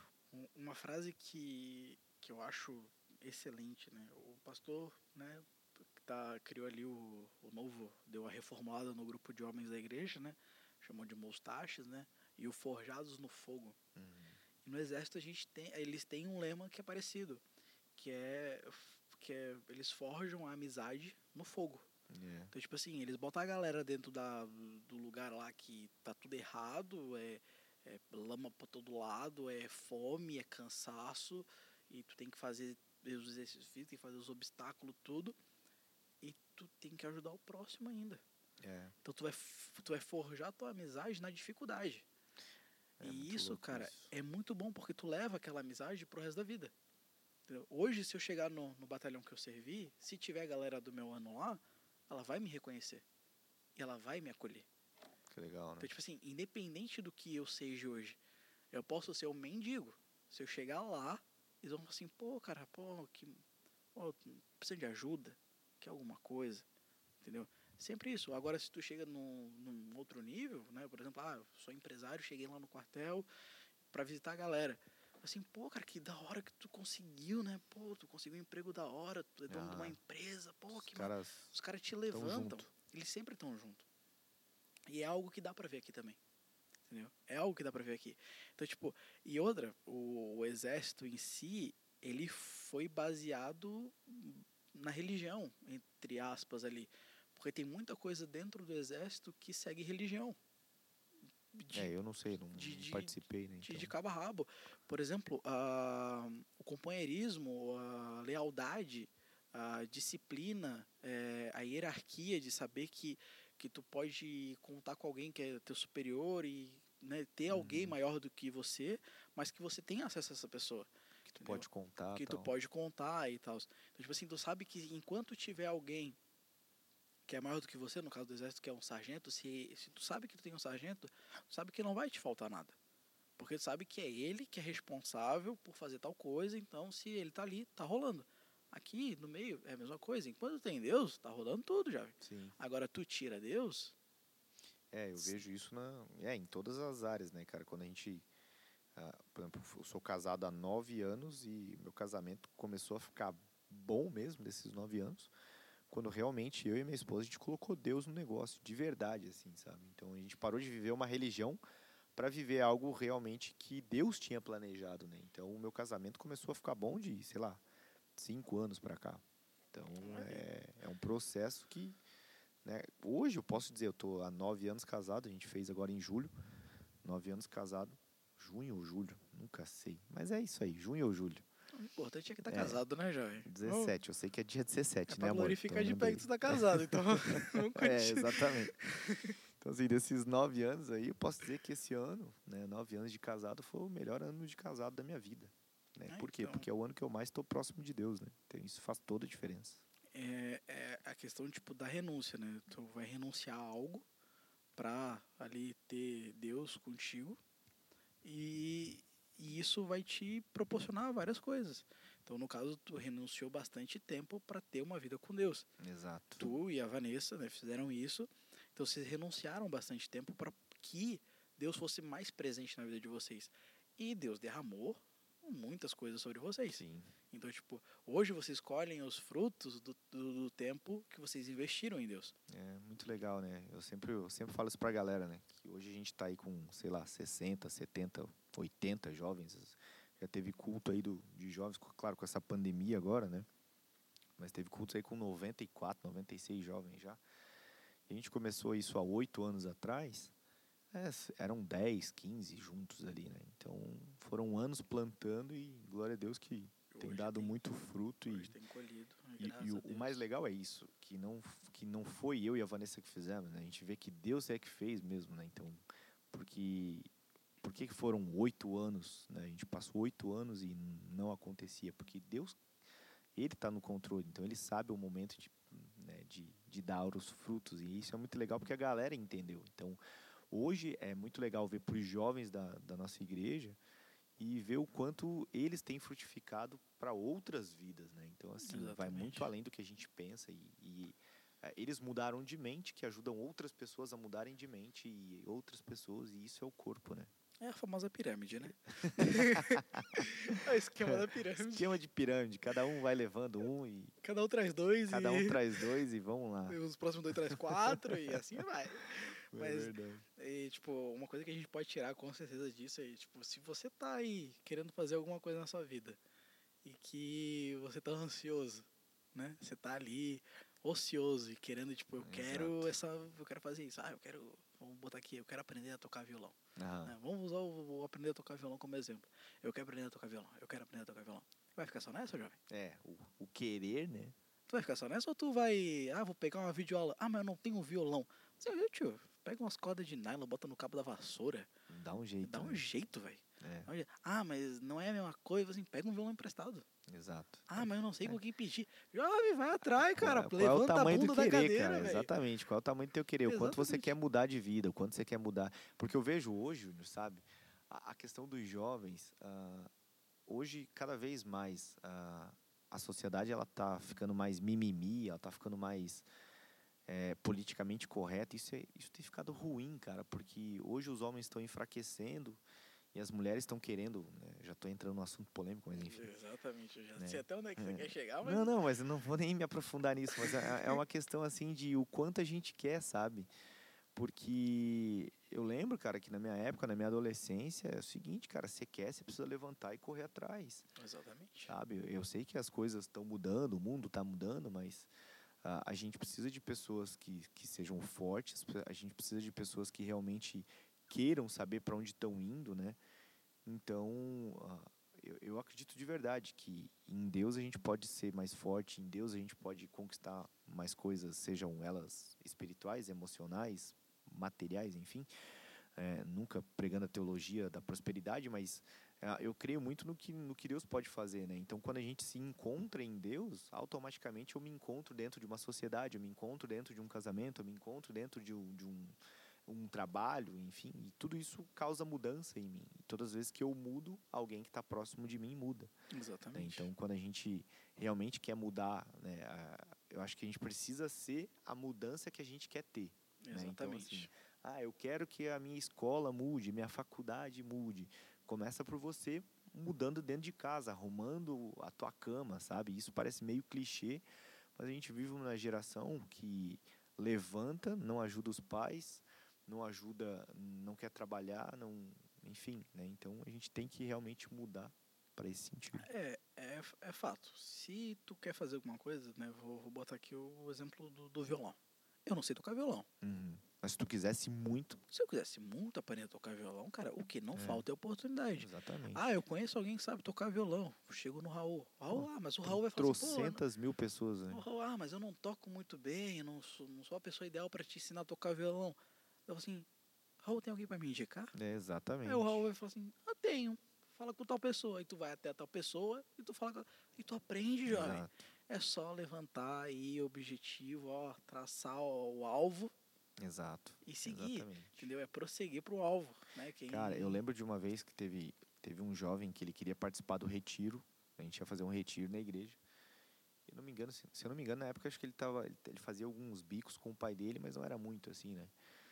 E o que, que ele começou a fazer? Ele começou a ir nas, nos vizinhos para cortar grama. Sabe? Tipo assim, cara, você tem a grama, deixa eu cortar tua grama aí. Aí ia pegando, pegando, pegando.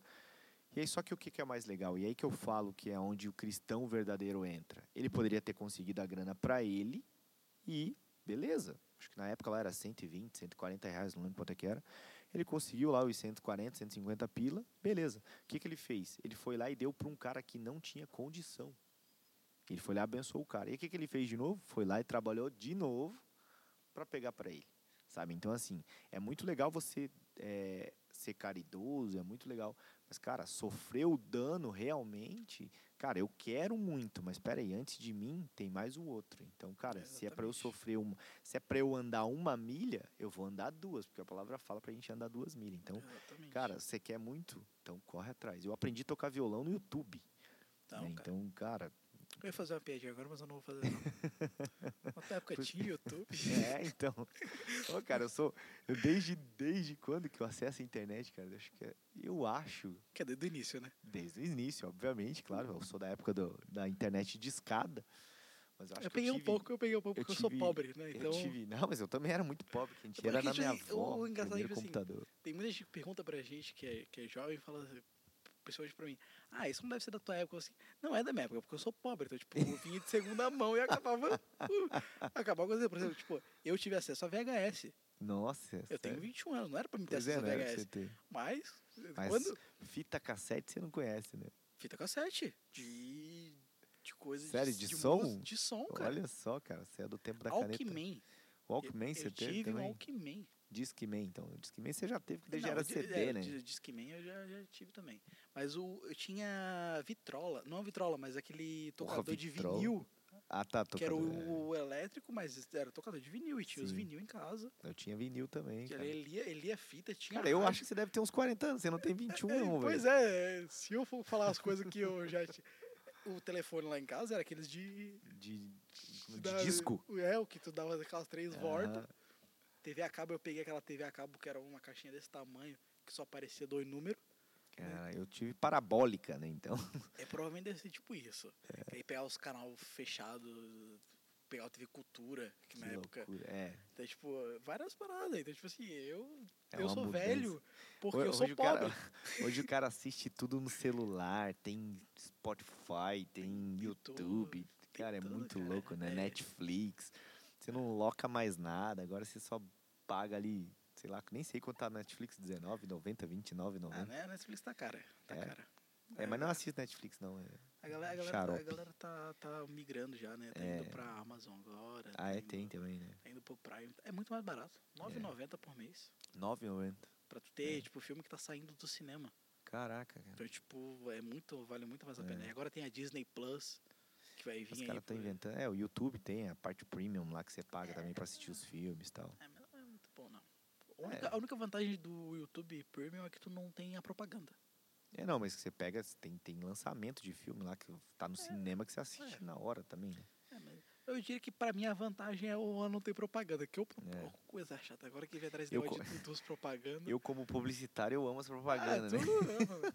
Mas pra mim, uma coisa que eu percebo é que, tipo assim, a propaganda tem os 5 segundos, né? Pra tu Sim, poder pra pular. Tu pular né? Só que, tipo assim, o vídeo, ele apaga, né? Aí já dá um segundo até aparecer a propaganda. Aí dá mais um segundo até começar a carregar a propaganda, independente da internet que tu esteja. Aí já foi dois segundos. Aí tem mais uns cinco segundos e quando chega no último segundo dá aquela meia travadinha. Então, tipo assim, dá uns oito segundos até tu pular a propaganda.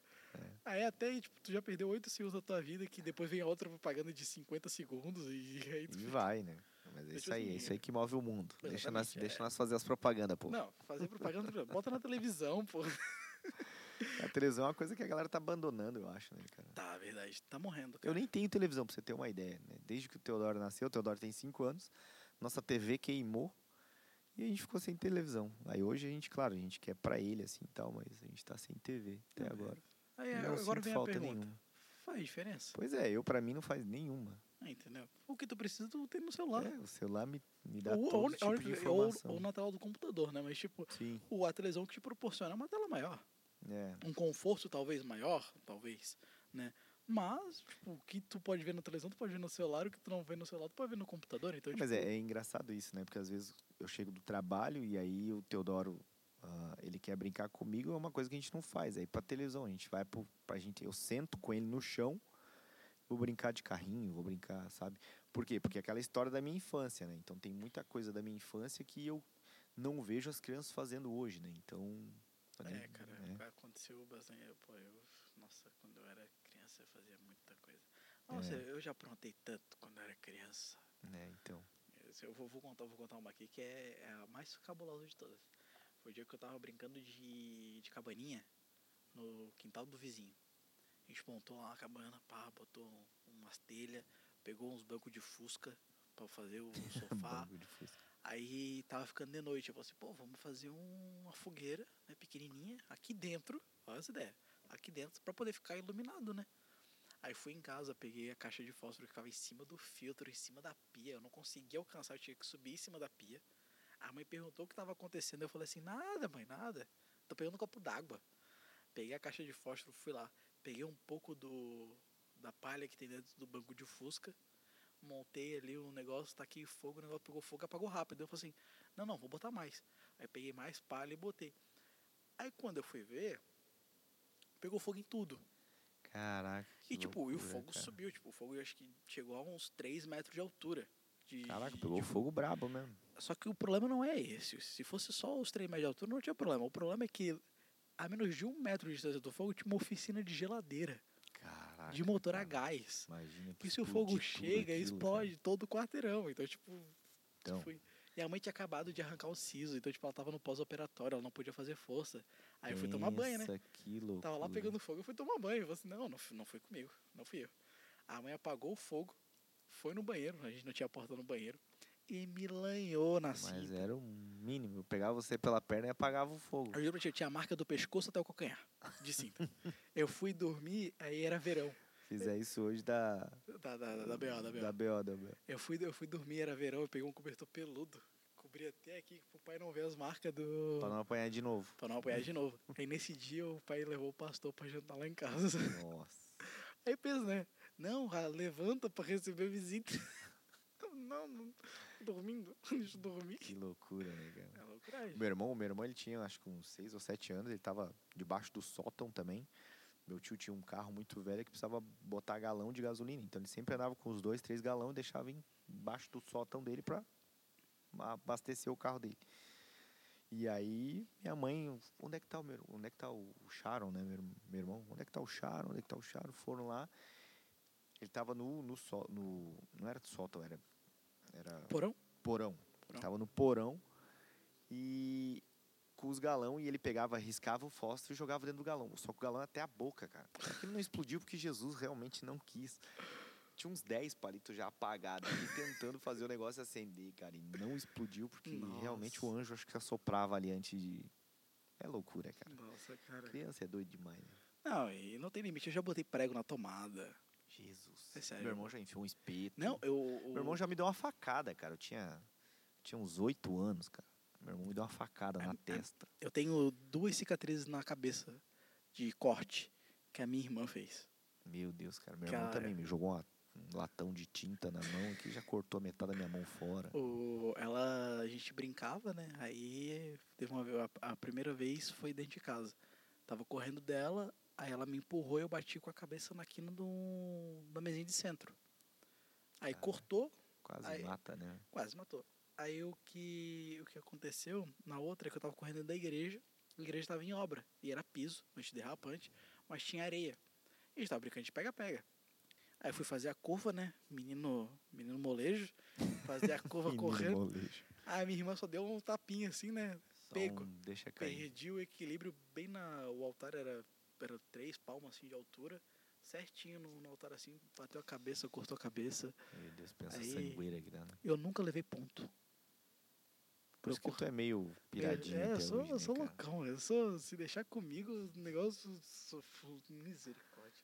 Que Não, eu, eu, eu aprontei muito, eu aprontei muito. Você é louco. Um, mas, tipo, da tua infância, né? No caso, agora perguntando mais diretamente, da, da tua infância pra hoje, o que realmente tu mais sente falta? Cara, vou te dizer que da liberdade que a gente tem, que a gente tinha, né? Que eu tinha, né? Poder brincar na rua, de, de não ter preocupação, eu acho, cara. Hoje eu tava falando pro meu filho, né, cara? Ele falando da vida boa dele, né? Com cinco anos.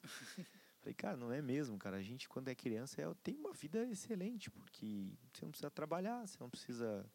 é, a, a comida chega na tua, na tua mão, os brinquedos chegam na tua mão. Né? Eu tive uma infância muito boa, eu, aproveitei muito a minha infância, eu fui muito feliz na minha infância, assim, né? Até os meus 12 anos eu fui uma criança muito boa, tal, fui muito, muito feliz, eu tive uma infância, uma pré-adolescência muito boa. E aí depois é que descambou tudo ali, né? Com a separação dos meus pais tal. E aí deu uma, deu uma caída tal, eu tive depressão tal, mas, cara, acho que o que eu mais sinto falta é, é da- das facilidades mesmo, assim. Porque hoje a vida, né, não me fazendo de coitadinho, mas a vida não é muito fácil não, né? Então você tem que correr atrás todo dia, você tem que levantar todo dia. E hoje eu vejo que meu filho, ele é um filho privilegiado, assim como eu fui, né? Então, acho que isso é o bom de ser criança, né? E eu fui criança, né?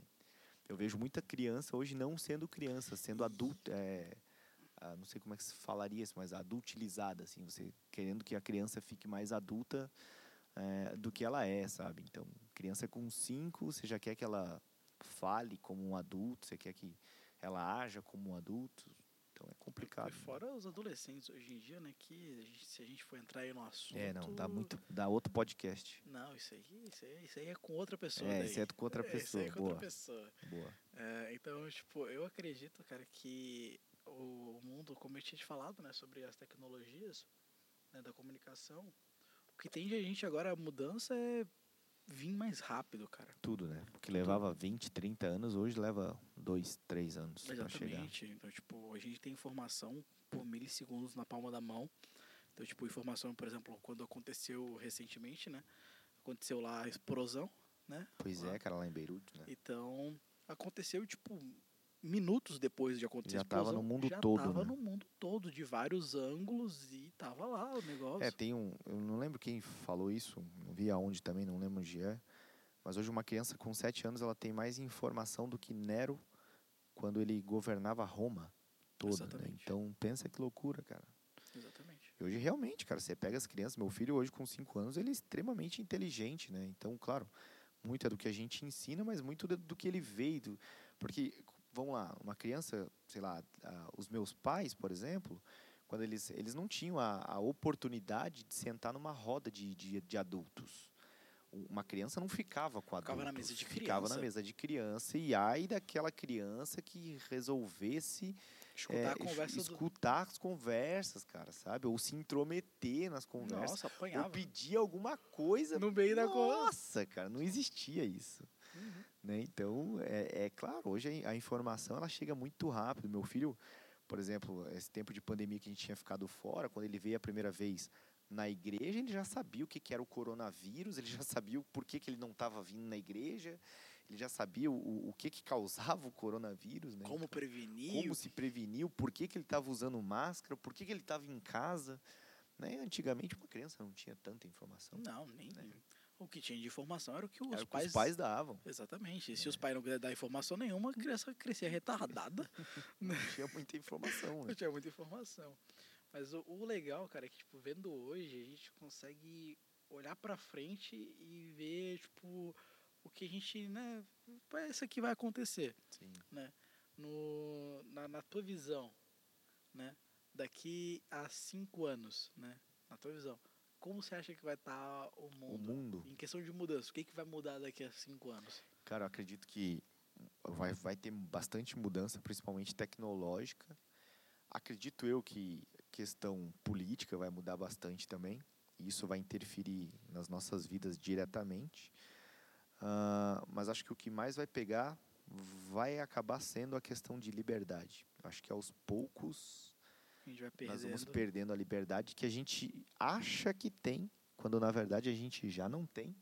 Mas ainda é uma liberdade, uma falsa liberdade, né? Mascaradinha. Mascaradinha, mesmo, né? bem mascaradinha. Então hoje né, a gente está vendo que tudo está caminhando, não vou nem entrar num cunho político, mas tudo caminhando aí para que a gente tenha a nossa liberdade de expressão realmente é, podada de todos os níveis, né? Então a gente já está vendo aí gente sendo é, cortado, cancelado, tal, cancelado né? nas redes sociais. Cancelamento do Twitter. É, oh. então, é porque isso é uma loucura, cara. Nem vou entrar muito nesse assunto, mas rapidamente.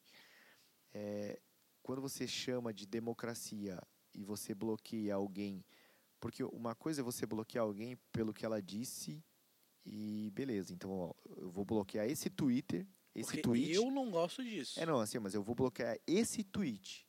Então, assim, foi um tweet ou um post no Instagram, no Facebook, que está fora da política. Outra coisa é tu bloquear uma conta, que aí você está é, você tá colocando como assim, tudo que a pessoa vai falar dali para frente é, não vale nada. Então, você realmente não tem uma democracia.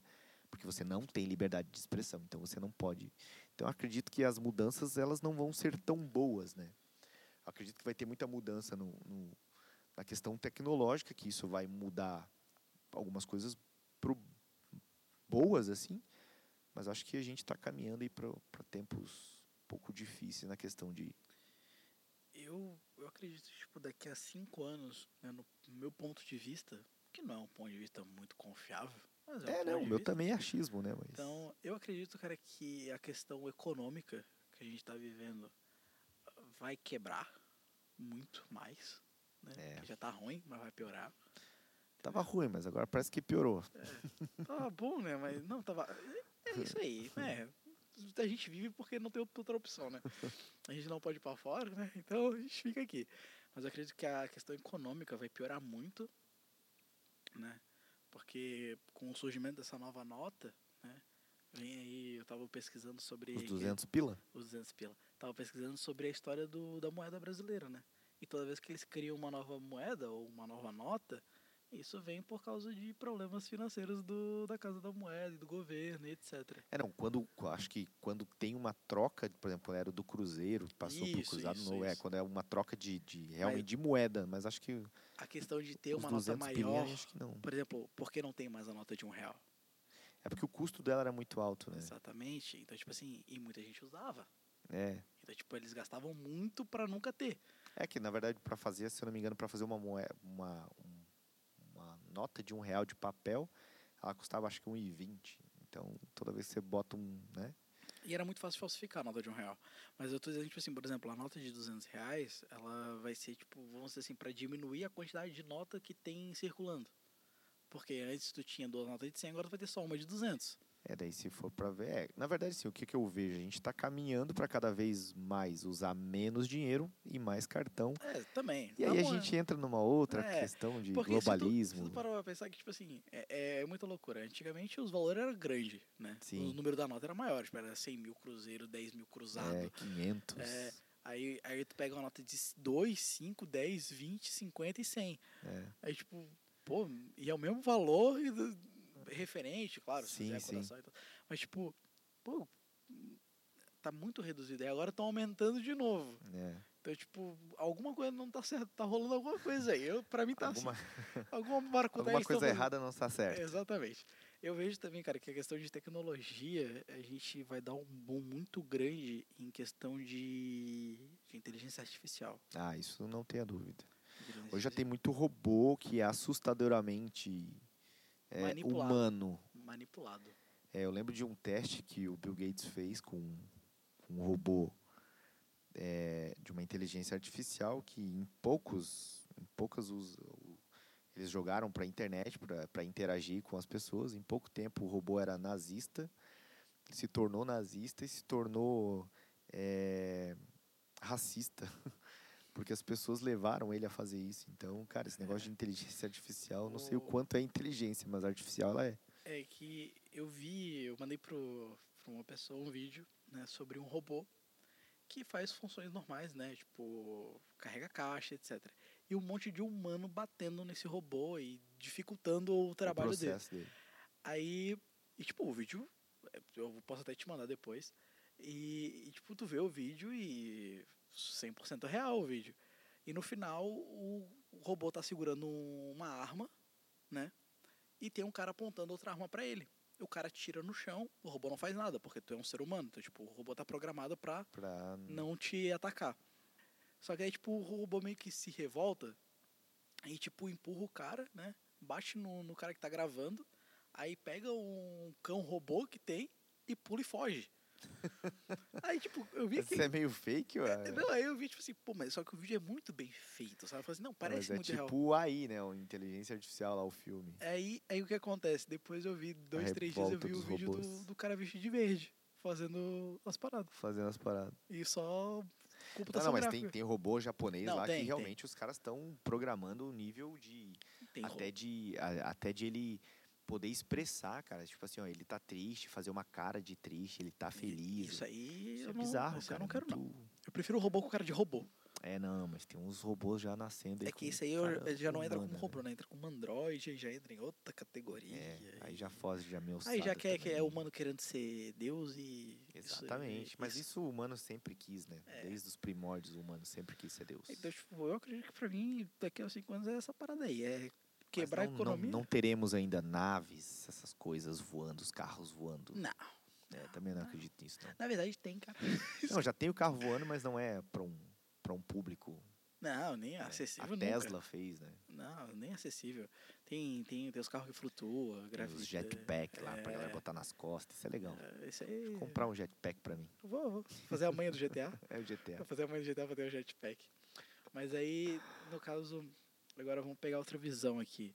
A visão bíblica. Aqui Ah. a, que essa tu vai saber responder melhor do que eu, né? Que tu tem mais estudos bíblicos do, do que eu por enquanto.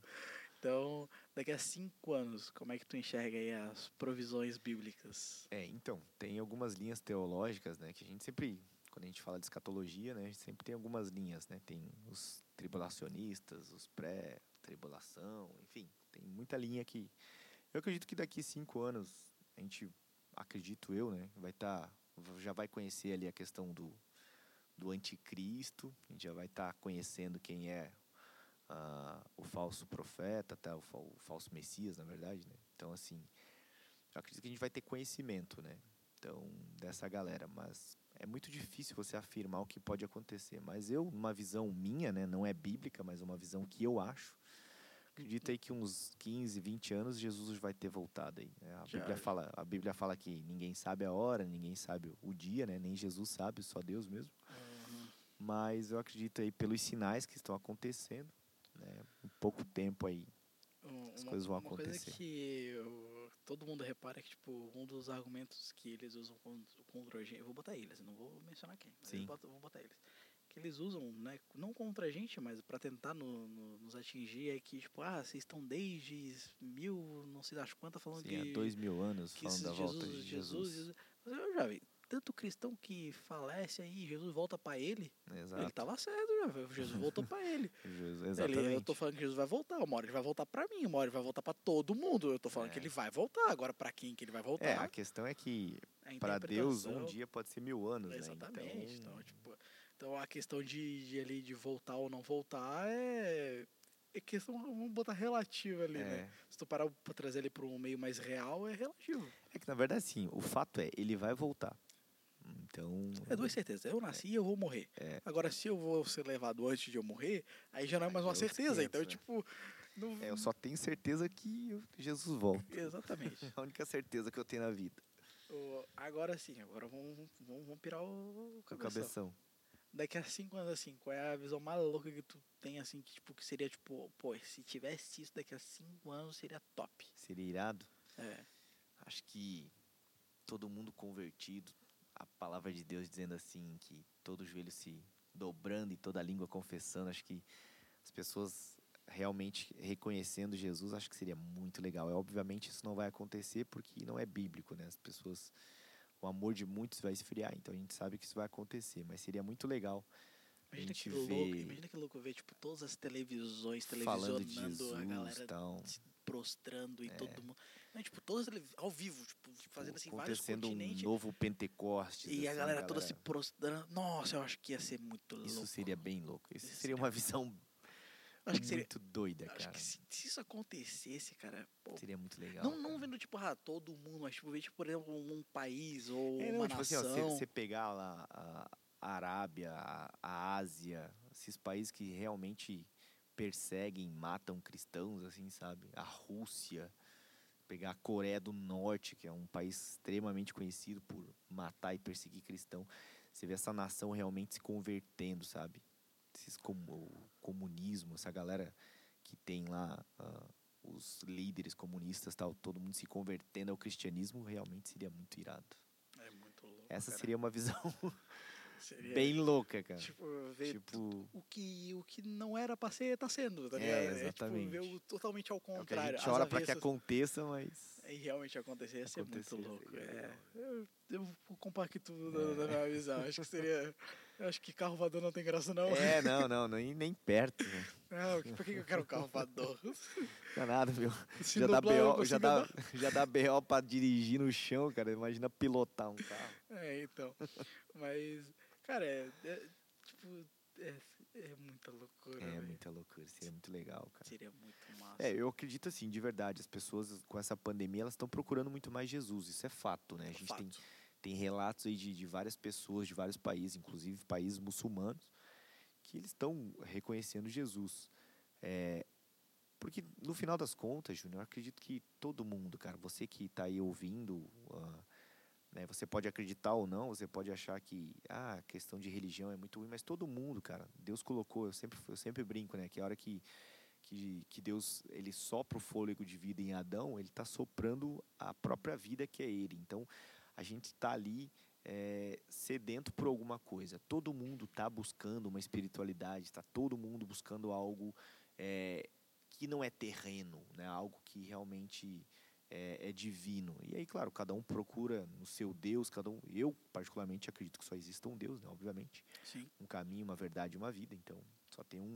É aquela famosa imagem que tem, tipo, Gandhi, não sei quem, não sei quem, falando, tipo, É, ah, eu galera, não sou eu o não caminho, sei o caminho. eu é- não sei a verdade. Essa- essa- muito legal. aí, tipo, e tem lá, Deus falando, Deus Jesus Deus. falando, eu sou o caminho, a verdade e a vida, né? E Então, ponto. e ponto, é. E ponto. Todos Assim. os, os líderes espirituais de outras religiões falando que É, eles não sabiam. não né? sabiam o que, que é. E Deus, É. é. eu, é eu, é eu. E ponto, jovem.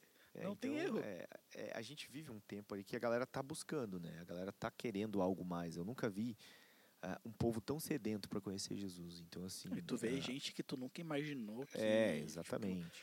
por exemplo, pessoas do mundo de, de cultura é, de música, de É, e arti- futebol, artistas. E que, tipo, tu olha. Eu descobri, tipo, gente que eu admiro que é cristã e eu não sabia. Pois é, então, essa semana, cara, teve um cara que foi na, na, na nossa agência ali e ele foi lá, sentou, né, tal, ele se apresentou, ele era um ex-jogador, né, do, do Havaí, do Figueirense e tal. E eu, como não, não, não sou muito adepto ao futebol, não conhecia o cara, então pra mim ele era só mais um que era um ex-jogador e tal, né. É um ser humano, né? Ser humano normal, né? E aí depois a minha sócia procurando ele nas redes sociais para saber quem ele era, para saber da mais da empresa dele e tal. Ela descobriu que o cara era cristão também, cara. Tipo assim, o, o, o- o perfil dele, né, é, proclamando Jesus, assim, um cara extremamente influente, cara, no futebol. Falei, cara, que irado isso, cara. um, um, um- vamos usar o exemplo aqui, né? A gente não, não pode dizer que não vou afirmar, não tô falando nada, não me julgue, não me cancelem no Twitter, né? Apesar que eu não tenho. Mas, por exemplo, tipo, o Whindersson Nunes, ele fez a, a live dele tocando música e, tipo, a parte que mais viralizou da live dele é ele cantando, do, cantando. o louvor lá, fazendo a zoeirinha do, da, da igreja lá, do, que é- sempre tem aquele sonzinho que é igual e todos Ah. fundiam da igreja. E aquela sempre aquela mesma música. e viralizou e todo mundo teve acesso àquilo. Então, tipo, todo mundo tá tendo acesso a um pouquinho de Sim, cada é, coisa. hoje Jesus está sendo falado de todas as formas, né? Verdade, Está de sendo todas. gritado, né? Então, assim, por pessoas que são muito influentes. Eu lembro, por exemplo, ah, há oito anos, quando eu cuidava ainda de adolescente, que não eram jovens, hoje eu cuido dos jovens, né? Que é a galera dos 17 para cima. Mas teve um tempo da- do nosso ministério que eu cuidava da galera dos 11, 10, 12, né? até os 16, 17, que era a galera que tinha e na época a febre era o Justin Bieber e o One Direction, né? Então assim, era uma galera que eu lembro que as meninas eram apaixonadas pela galera do One Direction e pelo Justin Bieber. E hoje o Justin Restart. Bieber é restart, né? Então assim, hoje o Justin Bieber, ele é assumidamente cristão, ele largou toda a vida dele, todos os shows, né? Hoje ele faz parte lá da Hilson, é, se eu não me engano, acho que é da Hilson, acho que é. E, cara, ele fala abertamente de, de Jesus no Instagram dele. Ele falou sobre eh, a questão de abstinência sexual, de você realmente se guardar para um casamento. Cara, é um, é um cara que tem milhões de seguidores no mundo todo. Ele tem acesso ao que ele quiser. Cara, ele tem acesso a, a todo tipo de coisa não, o- e de pessoas. eu acredito que. Não, acho que ele não foi. Eu ia meter aqui um negócio muito louco, mas eu não sei se é verdade, então eu não vou nem falar. Eu ia falar do velório do Michael Jackson, enfim, mas. Não sei. Que isso, sabe? Eu ia falar assim, pô, o cara que tem acesso ao velório do Michael Jackson, eu não sei se ele foi, então eu É, não vou falar, então. Eu não faço ideia. É. Não sei se é na mesma época, então. eu Só sei que o Michael Jackson morreu e tá. É, espero que ainda então. esteja morto. É, porque eu vou te dizer, cara, então você imagina assim, hoje, ele falando, proclamando Jesus, cara, o quanto ele não influencia, Com o certeza. quanto ele não, ele não é, alcança pessoas. E ele já tem vários testemunhos, né? Ah, então, assim, hoje ele tá, é uma voz que, que né, tá proclamando Jesus. Então, a, a profecia de que toda língua confessará é real, cara. Então, Em certo é- momento, todo mundo. Porque, vamos lá, o que, que um guri desse precisava? Né? Tirando Jesus, obviamente. Não tinha nada que, ele não, que o dinheiro não pudesse comprar. Ele poderia Às vezes não precisa nem do dinheiro, só o Não, status de cara, onde ele tava, ele já conseguia tudo. Então, assim, carro, grana, mulher. Eu acho que deve ser muito louco. Vamos Cara, parar aqui pra pensar. Ele não tinha mais o que. Vou, vou parar assim pra pensar. Lá, ele tem um status de cantor pop, estrela popstar, Mundial. Ele foi, é, mundial. E ele conseguiu dinheiro com isso, com shows. Só que, tipo assim, eu acredito que ele não gastava dinheiro com roupa. Nada, imagina. Ele não gastava dinheiro com carro, Com comida, com nada, casa, porque com- ele ganhava tudo. Tipo assim, e esse dinheiro pra, tipo, não pra onde foi, né, mas tipo, e esse dinheiro, o que que ele fazia com o É. dinheiro? Então, tipo, o que que essas pessoas que ganham as paradas e que ainda ganham dinheiro fazem? Então, tipo, aí tu vê o cara hoje, é cristão, né, não faz mais os shows. Ah, ele tem lá o seu sua piscina de dinheiro igual o tio Patinhas tem, Sim, provavelmente. normal, né? tu vê a mansão perde, né? dele que é, Mas, cara, parece eu um- acho que isso chega, chega um ponto que pra ele é irrisório, cara. Tipo assim, pra ele é nada. é, não faz sentido, Porque tipo, ele chegou num patamar. É o que eu sempre falo pra galera, né? Tipo, o que, que você vai levar dessa vida? Você pode ter muita grana. É bom, é bom ter dinheiro, cara. É bom você ter uma vida é, confortável, você ter o que comer, se vestir. E, cara, quem não gosta de coisa boa, né? É muito bom ter Muito coisas bom, boas. com Comer certeza. comidas boas, se vestir bem, ter um poder, carro bom. poder comer o que tu quer, a hora É, que tu quer. Exatamente, não é aquilo que você. É, como é que é? Eu quero comer o que eu quero, não o que eu posso, né? Então, tipo assim, eu Exatamente. olho, eu não quero olhar pro lado direito da, da- do menu ali, eu quero poder simplesmente pegar o menu e dizer, cara, eu quero isso aqui, e não olhar pro preço, sabe? Isso é muito Exatamente. legal, isso é muito legal. Eu já cheguei, Mas- na- eu cheguei nesse patamar um tempinho aí, eu fazia isso. Podia, não podia, mas eu fazia. Ah, tá. Então, então era mais Mas é- loucura do que. Mas é bom, cara. É muito bom É, tu então. chegar num lugar e falar assim, não, eu quero aquele lanche ali. Ah, mas. Não, eu quero ele, pronto. É, só que daí vai chegar num tempo, cara, que você tem tudo e aí você vê que. E aí, pra onde eu vou? Você chega num nível que o dinheiro já comprou tudo que você queria. E aí não tem. Daí você vai só querer melhorar o teu jato, a tua casa, mas e aí? E aí você vai pro vazio. É. Aí você cai no vazio. Agora, que... mas tipo assim, pô, o cara tem uma mansão gigante, aí ele mora sozinho. Aí tu fica tipo, É, vai- uma velha tem uma casa com dois quartos. exatamente, cara. Tu tem- vai estar sozinho, a casa vai ser grande do mesmo jeito. Ter mais metros quadrados, menos metros quadrados, não vai fazer diferença. Pô. É louco, cara. Por isso O que eu bom é que tu não vai demorar três horas pra chegar no banheiro. pegar um carro pra Pegar o carro pra chegar na sala. chegar na sala. Pô, é. E é, É o que louco, né, acontece, cara? velho. Então, é, tem, tem famosos, por exemplo, que eu lembro que, que eu vi, eu acho que era o Roberto Justo. Ele não dorme com a mulher dele, cara. Ela tem um quarto pra ela e ele tem um quarto pra ele. E aí, tipo assim, eles têm muita grana e ele fala que ele não quer ver ela acordando, que ele só quer ver ela maquiada. Então, cara, pensa que vida é essa, sabe? Tipo, de aparência, de tudo. Nossa, não. É por isso que a gente fala que quando nós estamos em Cristo, nós somos livres, né, cara? Então, Como é que o Roberto Justo, a gente também, eu aposto que ele também acorda bem feio, né, assim, os rebocos que ele bota na é, cara. eu já acho que ele não quer que ela veja ele, É. nem ele ela, né, cara? Cara, tem uma história que eu acredito, eu acho que é real, é baseado nos fatos reais, que é que é uma moça que ela acordava é, quatro horas antes do marido, ia pra casa de uma amiga dela pra ela alisar o cabelo todos os dias. Imagina, cara, isso é uma prisão. Porque, tipo, ela casou, ela conheceu o cara de cabelo liso, casou de cabelo liso e ela tinha medo de que se ele descobrisse que ela não tinha cabelo liso, Isso é prisão. ela ia largar ele. E, tipo, ele ia todo- largar ela. É. Aí, tipo, todo dia ela ia na casa da amiga dela, fazer a, a chapinha, se maquiar, voltava pra cama e acordava com o cabelo bonito e com Caraca, a maquiagem. isso é uma prisão, E cara. tipo, eu fico tipo, cara, não faz sentido Nenhum. acordar com, com bafo e com a cara toda ramelada e. Isso aí faz parte do casamento, Com filho. certeza. Não faz nem. É, faz parte da vida. Exato. Porque tem- se tu for dormir lá em casa, não tô nem aí. Eu vou dormir de, de short, sem camisa. Não vai se maquiar, Júnior? Eu não, não preciso já. Eu sou bonito por natureza, graças Jesus a te Deus. fez lindo, né, Com cara? certeza. Imagem e semelhança dele. Porra, se, se eu sou bonito igual a ele, então imagina o que, Já que o era, Michael era. Então vamos. Ai, mas enfim, vamos dar prosseguimento aqui, né? Senão o negócio já Senão já do leite. É. O que eu pensei agora de a gente fazer é, um, é uma recomendação, né, pra galera que é, tá aí querendo ver algo diferente. Um, ainda mais período de pandemia, né? Vamos, Sim. tem, tem alguma galera que tem um tempo livre, outra galera não tem, mas a maioria tem. Então a gente vai botar aqui du- duas recomendações de filme, né? O Raul vai recomendar um, eu vou recomendar outro.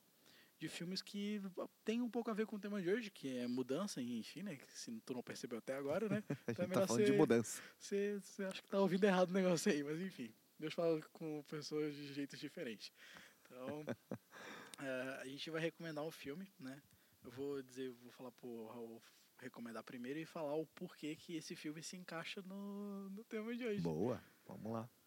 Então, eu, eu acho que um filme que, que mudou, até a gente fez um Cine Flame aqui uma vez, foi Até o Último Homem, cara. Esse filme me impactou de uma forma absurda, mudou a minha mente é, como um cara que realmente quer fazer a mudança na, na sociedade, quer fazer uma mudança no meio que ele tá, ele faz. Né? Ele só confiou em Deus, obviamente, né? E eu recomendo esse filme, não é só porque ele é um filme que fala de um homem cristão que não pega numa arma e vai para uma guerra, porque isso já é muita loucura, né? Com certeza. Mas, cara, a atitude dele, ela muda a, a questão do, do, do QG ali, do quartel-general. Chega um momento do filme, não posso dar spoiler, né? mas se bem que você já assistiu também, é, ou não, mas...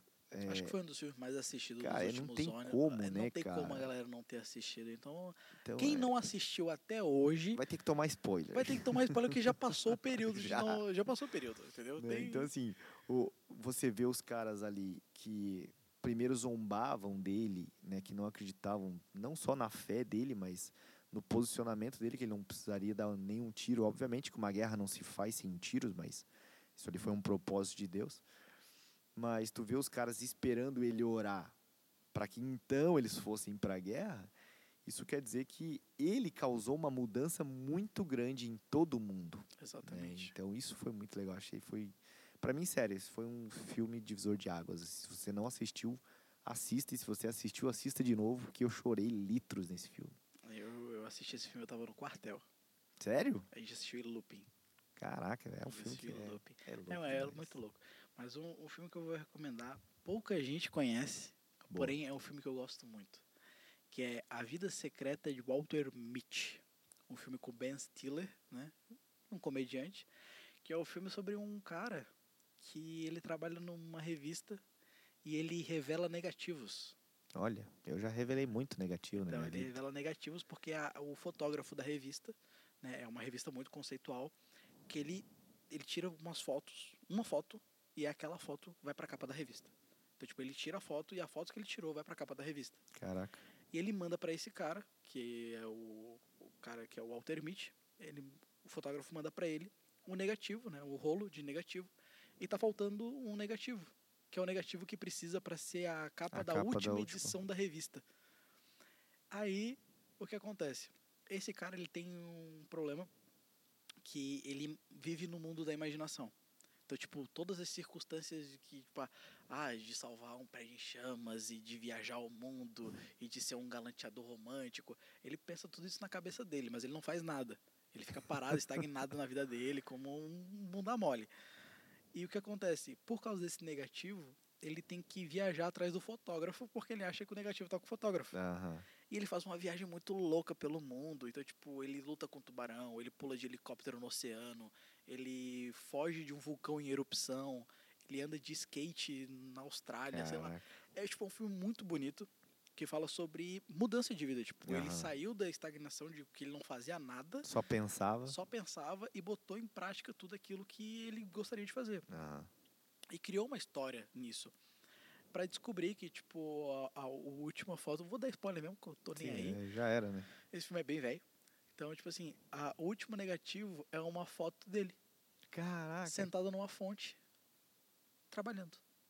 Bah. Então, tipo assim, a última edição, né, o, a última capa era a foto dele, né, sentado na fonte. Tipo, ele deu a volta pra- praticamente ao mundo, atrás do negativo e, tipo, que era ele que o spoiler, o spoiler real eu não vou dar, entendeu? Mas, tipo, que é onde tava o negativo, né? Ah, tá. Com Então, quem tipo, tava, é, onde tava. Com quem tava, porque, tipo, o negativo tinha sido entregue, né? Porque o rolo de negativo tava ali. Então, tipo, Ah, tá. eh, não tava com o fotógrafo, vou só dizer isso. Então, tipo assim, e é um filme muito massa, porque, tipo, tu vê a transição de, de confiança do protagonista. Dele. Então, tipo assim, ele não tem confiança em nada, tipo, ele é zoado pelo chefe, isso e aquilo. Aí, tipo, ele mexe com bastante coisa de, de aventura e um pouco de ficção. Legal. Ficção, no caso, tipo, de fantasia mesmo. Quando ele fantasia as paradas, é loucuragem mesmo. Tipo, que ele é um super-herói. que- Entendi. Então, tipo, ele faz essas paradas. E é um filme muito bom. Então, tipo assim, eu recomendo pra quem nunca assistiu. Pra quem já assistiu, não é aquele filme que tu vá assistir outra vez, que vá ter a mesma experiência. Sim. Porque é um Mas vale filme a pena pela, pelo Vale a pena é, pela primeira experiência, que é tipo assim, tu vê que mesmo não sendo um filme baseado em fatos reais, não sendo um filme cristão, é um filme que se tu se posicionar, se tu realmente quer o objetivo, se tu quer realmente Boa. fazer algo, você vai lá, você muda o seu estilo de vida, você vai para um lugar que você não tá acostumado. Então, tipo, você faz tudo, tudo isso e cara, é um filme muito, muito bom. Eu recomendo mesmo, entendeu? É um filme, se eu não me engano, classificação indicativa de 10 anos. Como é que é o nome? A Vida Secreta de Walter Mitty. A Vida Secreta Vida porque ele vivia Secreta. tudo na cabeça, Na cabeça dele, dele. E depois, quando ele viveu, ele tentou contar e a galera não acreditava. Claro que ele já vivia as pira dele. E, tipo, cara, é é bem legal. Tem uma comédia bem assim por trás. É um filme família. Então, tipo, dá pra assistir. Dá pra todo mundo assistir. É, não tem nada pejorativo e Sim, as coisas que tem hoje nos filmes. Então, sim, é o que mais tem. só não sei se tem na Netflix. Então, a galera procura esse filme aí. E YouTube deve ter. YouTube deve ter. Não numa qualidade muito boa, né? Mas a gente sabe como é que é. Muito bom. Eu ia fazer o negócio do bate-bola, mas eu acredito que a gente já tá com algumas horas de gravação. Caraca, foi rápido. A hein? gente tá com duas horas de gravação. Meu Deus, era pra ser uma hora, pô. É, então eu não vou fazer o bate-bola hoje, né? A gente vai finalizar né, a, a conversa com uma reflexão geral né, do que a gente Boa. pode tirar né, de tudo que a gente conversou hoje, que a gente conversou bastante coisa. A gente conversou bastante coisa. E a galera que não tá acostumada a ouvir duas horas de áudio, posso fazer nada. Vai ter que ouvir. Ou Ou não, ouve, não tô nem aí. Ou bota no velocidade 2 aí, É, cara, sinceramente, se a pessoa não quiser ouvir duas horas de áudio, não ouve duas horas de áudio. É, Não, não, não força, não força. Se tu não quer ouvir, não força. Agora, se tu tá com vontade, tá, tá gostando, continua ouvindo. Eu só vou dar essa, essa, essa mensagem no final, porque daí a pessoa que ouviu até o final. viu, eu ia dizer, já ouviu mesmo, já é. tipo assim, mas quem sabe a pessoa, tipo, para de ouvir no meio e depois volte outro dia pra ouvir o resto. Então Isso a aqui pessoa. tá virando uma, uma maratona na Netflix, né? Exatamente, cara. Isso aí. Vou fazer mais uma recomendação, então. Vamos lá. Ah, mais um. Uma recomendação, que é uma série da Netflix, né? Essa é boa. É uma série... Tem, se eu não me engano, tem palavrões, mas são bem poucos, né? São aqueles palavrões mais pontuais que normalmente pessoas do mundo pontuam, né? Que é algumas palavrões de surpresa, né? Tipo, Ah, que é uma série com Zac Efron, nossa, Zac Efron. Zac Efron, que é High School Music. Isso.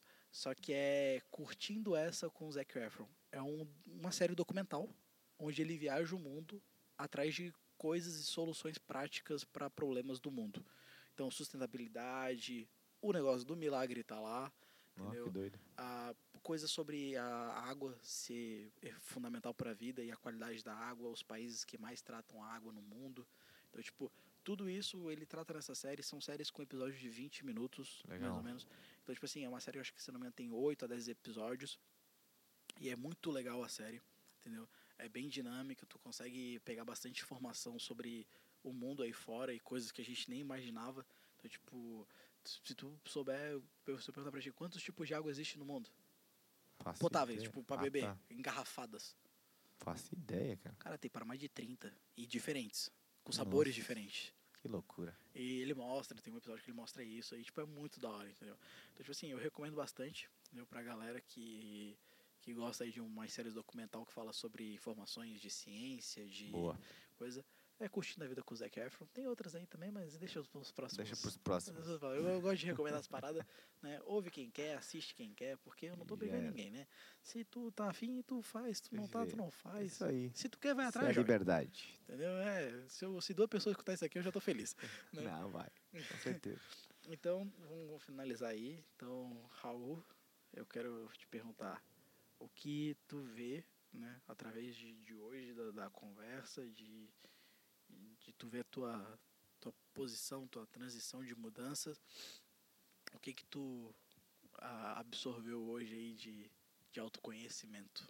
Então, cara, é, é legal a gente ver isso, porque a nossa vida ela é baseada em mudanças, né? Então, hoje eu sou fruto das minhas escolhas, né? Então, cada escolha que eu fiz lá atrás moldaram o meu caráter, moldaram quem eu sou hoje e moldaram o pai que eu sou hoje, moldaram o marido que eu sou, o empresário que eu sou, o líder que eu sou, né? Então, se eu pudesse dar um conselho também para essa geração, é que vocês verdadeiramente escolham, façam escolhas certas, tentem acertar o máximo possível. Errar a gente vai errar, obviamente, mas existem erros que, né, ah, riscos que podem ser amenizados, né, calculados. Então, façam escolhas certas. E uma dessas escolhas é aceitem Jesus como seu Senhor e Salvador, que eu acho que isso Acho vai, que- vai ser Acho que é só um pouquinho importante. Só- isso vai ser a coisa mais importante que você vai fazer na É. tua vida e disso você vai ter muitos frutos. Não para conhecer uma religião, porque Jesus não tinha religião, né? Mas para conhecer aquele que pode mudar a tua vida. Então, ele mudou a minha e eu tenho certeza que ele vai mudar a tua. Eu vou só dar aqui uma frasinha, é... Valorizem a mudança. Legal. Porque toda mudança vem por um motivo ou por um propósito. Se tu tá passando dificuldades hoje, é proposital ou às vezes é para algo maior. Então eu acredito que a dificuldade que tu estás passando hoje é para uma mudança muito grande. Então tu está sendo provado, está sendo testado. Se tu não valorizar esse processo, tu não valorizar essa mudança que está acontecendo, às vezes você estava numa vida boa e agora está numa dificuldade, ou às vezes você estava na dificuldade e agora está na vida boa. Se você não valorizar o processo da mudança, eu acredito que você não vai dar valor à conquista. Então, não adianta de nada tu conquistar algo que você não vai dar valor. Então, não adianta de nada tu conquistar uma medalha de um campeonato de karatê se tu não valorizou o processo da mudança, tu não vai saber o tu tá nem aí pro quanto tu sofreu. Ligue pro que tu sofre, porque o teu sofrimento é a tua história e a tua história é o que tu vai contar para os outros. Então, se tu sofreu bastante, né, é porque Deus está te forjando para algo poderoso. Se tu sofreu pouco, porque Deus está te forjando para algo poderoso. Então, não tô te, não tô categorizando aí o, a, a- o sofrimento de cada um, mas valorize o sofrimento, porque, cara, a vida é feita de sofrimento. Na vida terás aflições, né? né? Teve, tem um, tem uma frase de um filme, se não me engano, do Deadpool, que a vida é uma sequência de, de, de acidentes, né? com, com poucas é, períodos, curtos períodos de, de felicidade, né? Mas eu vou inverter essa frase. A vida é um grande período de felicidade com curtos períodos de acidentes e acidentes É. bem feios às vezes. Então, preserve, né, os momentos felizes e valorize os momentos de acidentes. Porque, cara, eu acredito que você vai sair bem mais forte, você vai sair muito mais é, confiante da dificuldade. E isso vai te trazer com certeza algo, umas paradas muito legal, entendeu? Que tu não imaginava, entendeu? Eu acredito que tudo é, é uma questão de escolha, né? O período que você está passando, é, a gente não escolhe o período que vai passar, mas como a gente vai passar, a gente escolhe, né? Então, se eu estou passando por um período difícil, eu tenho duas alternativas. Ou eu, eu escolho sair dele e me fortaleço em Cristo e me fortaleço nas coisas que eu busco, ou simplesmente eu deixo que a, a, vida siga e eu vou sofrer e vou entrar no meu casulo e dizer, não, ah, eu sou coitadinho mesmo e não. Então, cara, seja forte e corajoso, não temas porque o Senhor é contigo e já era. Mesmo que andais pelo vale da sombra é, da morte, não temereis mal algum. Isso aí. Ponto. É os, mais, é os famosinhos, né? A gente é, os famosinhos que é pra galera toda saber que. Né, ah, olha, esse aí eu conheço. É. Porque tem, se tu lança aqui um, um Abacuque aqui, ninguém vai saber. Nossa, que isso aí tá na Bíblia? Tem não, livro de Abacuque? Não, você lança os que todo mundo conhece, que daí o pessoal fala assim, nossa, olha só, isso eu conheço, pô, eu conheço tanto da Bíblia. É. A pessoa começa a, a se os familiarizar. mais batidinho. É. Então, tipo, é isso, galera. É, se se vocês estão aí né, ainda ouvindo isso aqui, se vocês não dormiram, se vocês não bateram. Tomara que não. Se vocês escutarem isso aqui no carro e sofreu um acidente. Não, tá né, amarrado. Tá amarrado. Então, se tá tudo correndo tranquilamente enquanto vocês estão ouvindo isso aqui, eu queria fazer as considerações finais, né? Pra finalizar, porque já tá tarde aqui o, o, o horário que a gente tá gravando. Que a gente ainda tem que ir embora, que a gente tem família. Isso aí. Né? Se deixasse aqui, a gente ficava até. Se deixar pelo dia, nós ficamos até 5 da manhã. Aqui. É, eu fico, tô nem aí. Mas como tem gente que trabalha amanhã, tem gente que tem família, Isso tem aí. gente que provavelmente não jantou ainda. Exatamente. Então, é, eu vou fazer aqui as considerações finais. Eu quero agradecer ao Raul Valeu, né, por ter aceitado aí ter. Aceitado não é meio que tu tá aceitou, né? Eu chamei, tu veio porque. Já era, né, cara? Já era. Parceria. Exatamente. E agora é os próximos aí que, que realmente, realmente vão aceitar, né? O Raul é aquele que fecha com a parada toda. Né? Eu dei a ideia, ele falou assim, não, bora, vamos, que não sei vamos o que. vamos. Mas os próximos é que daí eu... Em sonhos. É, com certeza. Então, tipo, mas eu quero agradecer, né, por ter vindo, né? Eu poderia ter falado que vinha, mas não vinha, né? É. Dando aquele miguezinho, ah, hoje não dá. Pô, acabei de chegar do serviço, tô cansado. Né? Então. Palavra dada, palavra cumprida. Amém. Sempre. Né? Apesar que eu falei pra ele que eu ia chamar ele 4 horas da tarde e falar assim, ah, no meio da tarde, né? Ó, oh, não esquece de é, hoje. É, isso aí é. Só que daí eu falei, era 30 minutos antes de ele chegar. Eu já tava vindo já. É, mas tá. Então, tipo, eu quero agradecer, né? Que Valeu. o momento que a gente teve aqui hoje tenha sido algo realmente. Muito bom. Prazeroso, né? Uma conversa mais de dinâmica, né? Porque, tipo, a gente botou aqui os bagulho pautados, a gente pulou as pautas, foi bom, né? O negócio é louco. Isso é bom, cara. Que daí é, é aí que a conversa flui, entendeu? É exatamente. O que eu botei aqui, ó, desenvolver a conversa. Então, tipo assim, isso tava no segundo tópico, a gente agora que tá terminando ele. Então, é isso aí, que cara. Eu, eu acredito que isso que eu tô fazendo agora tem sido para me preparar para algo grande Legal. que tem vindo por aí, entendeu? Por enquanto, estou alcançando poucas pessoas, mas o importante é que eu estou alcançando pessoas. Se for uma pessoa, já valeu. Cara, tá valendo muito a pena, jovem. E olha que se a pessoa falar que ainda que não, não escutou direito, escuta de novo, entendeu? Porque, cara, é muito bom poder estar tá fazendo algo que realmente está edificando vidas, como o primeiro já edificou vidas. É verdade. O pastor usou referência no culto. Que legal, é verdade. Né? No domingo, à noite, ele usou referência, entendeu? Então, tipo, eu falei, cara, ele usou referência. Eu só aqui no, no escuto. É, pô, legal, tá. cara. Né? Só não mencionou real ali a parada, mas ele usou ali o exemplo, então, glória a Deus. Então, tipo, tá sendo edificado, a galera tá ouvindo, a galera tá prestando atenção. Então eu acredito que esse vai ser um pouco mais difícil, mas enfim, né? Fazer o é que isso aí, paciência. Nem, nem, tudo é um mar de rosas. É, então... É, os próximos, ó, os próximos ele já definiu, vai ser uma hora só, pessoal. eu vou tentar. Ele vai falar menos, daí o convidado fala menos também. É, não, é que o, o Raul é mais. É, a parada é mais, é mais louca mesmo. A conversa flui mais, então, é, tipo, mas eu acredito que. que fala os, pouco. É, os, os próximos vai vai ser menores, eu acredito, em nome de Jesus. Amém. Então, então é isso. Eu espero que vocês tenham gostado, que né, a experiência tenha sido boa.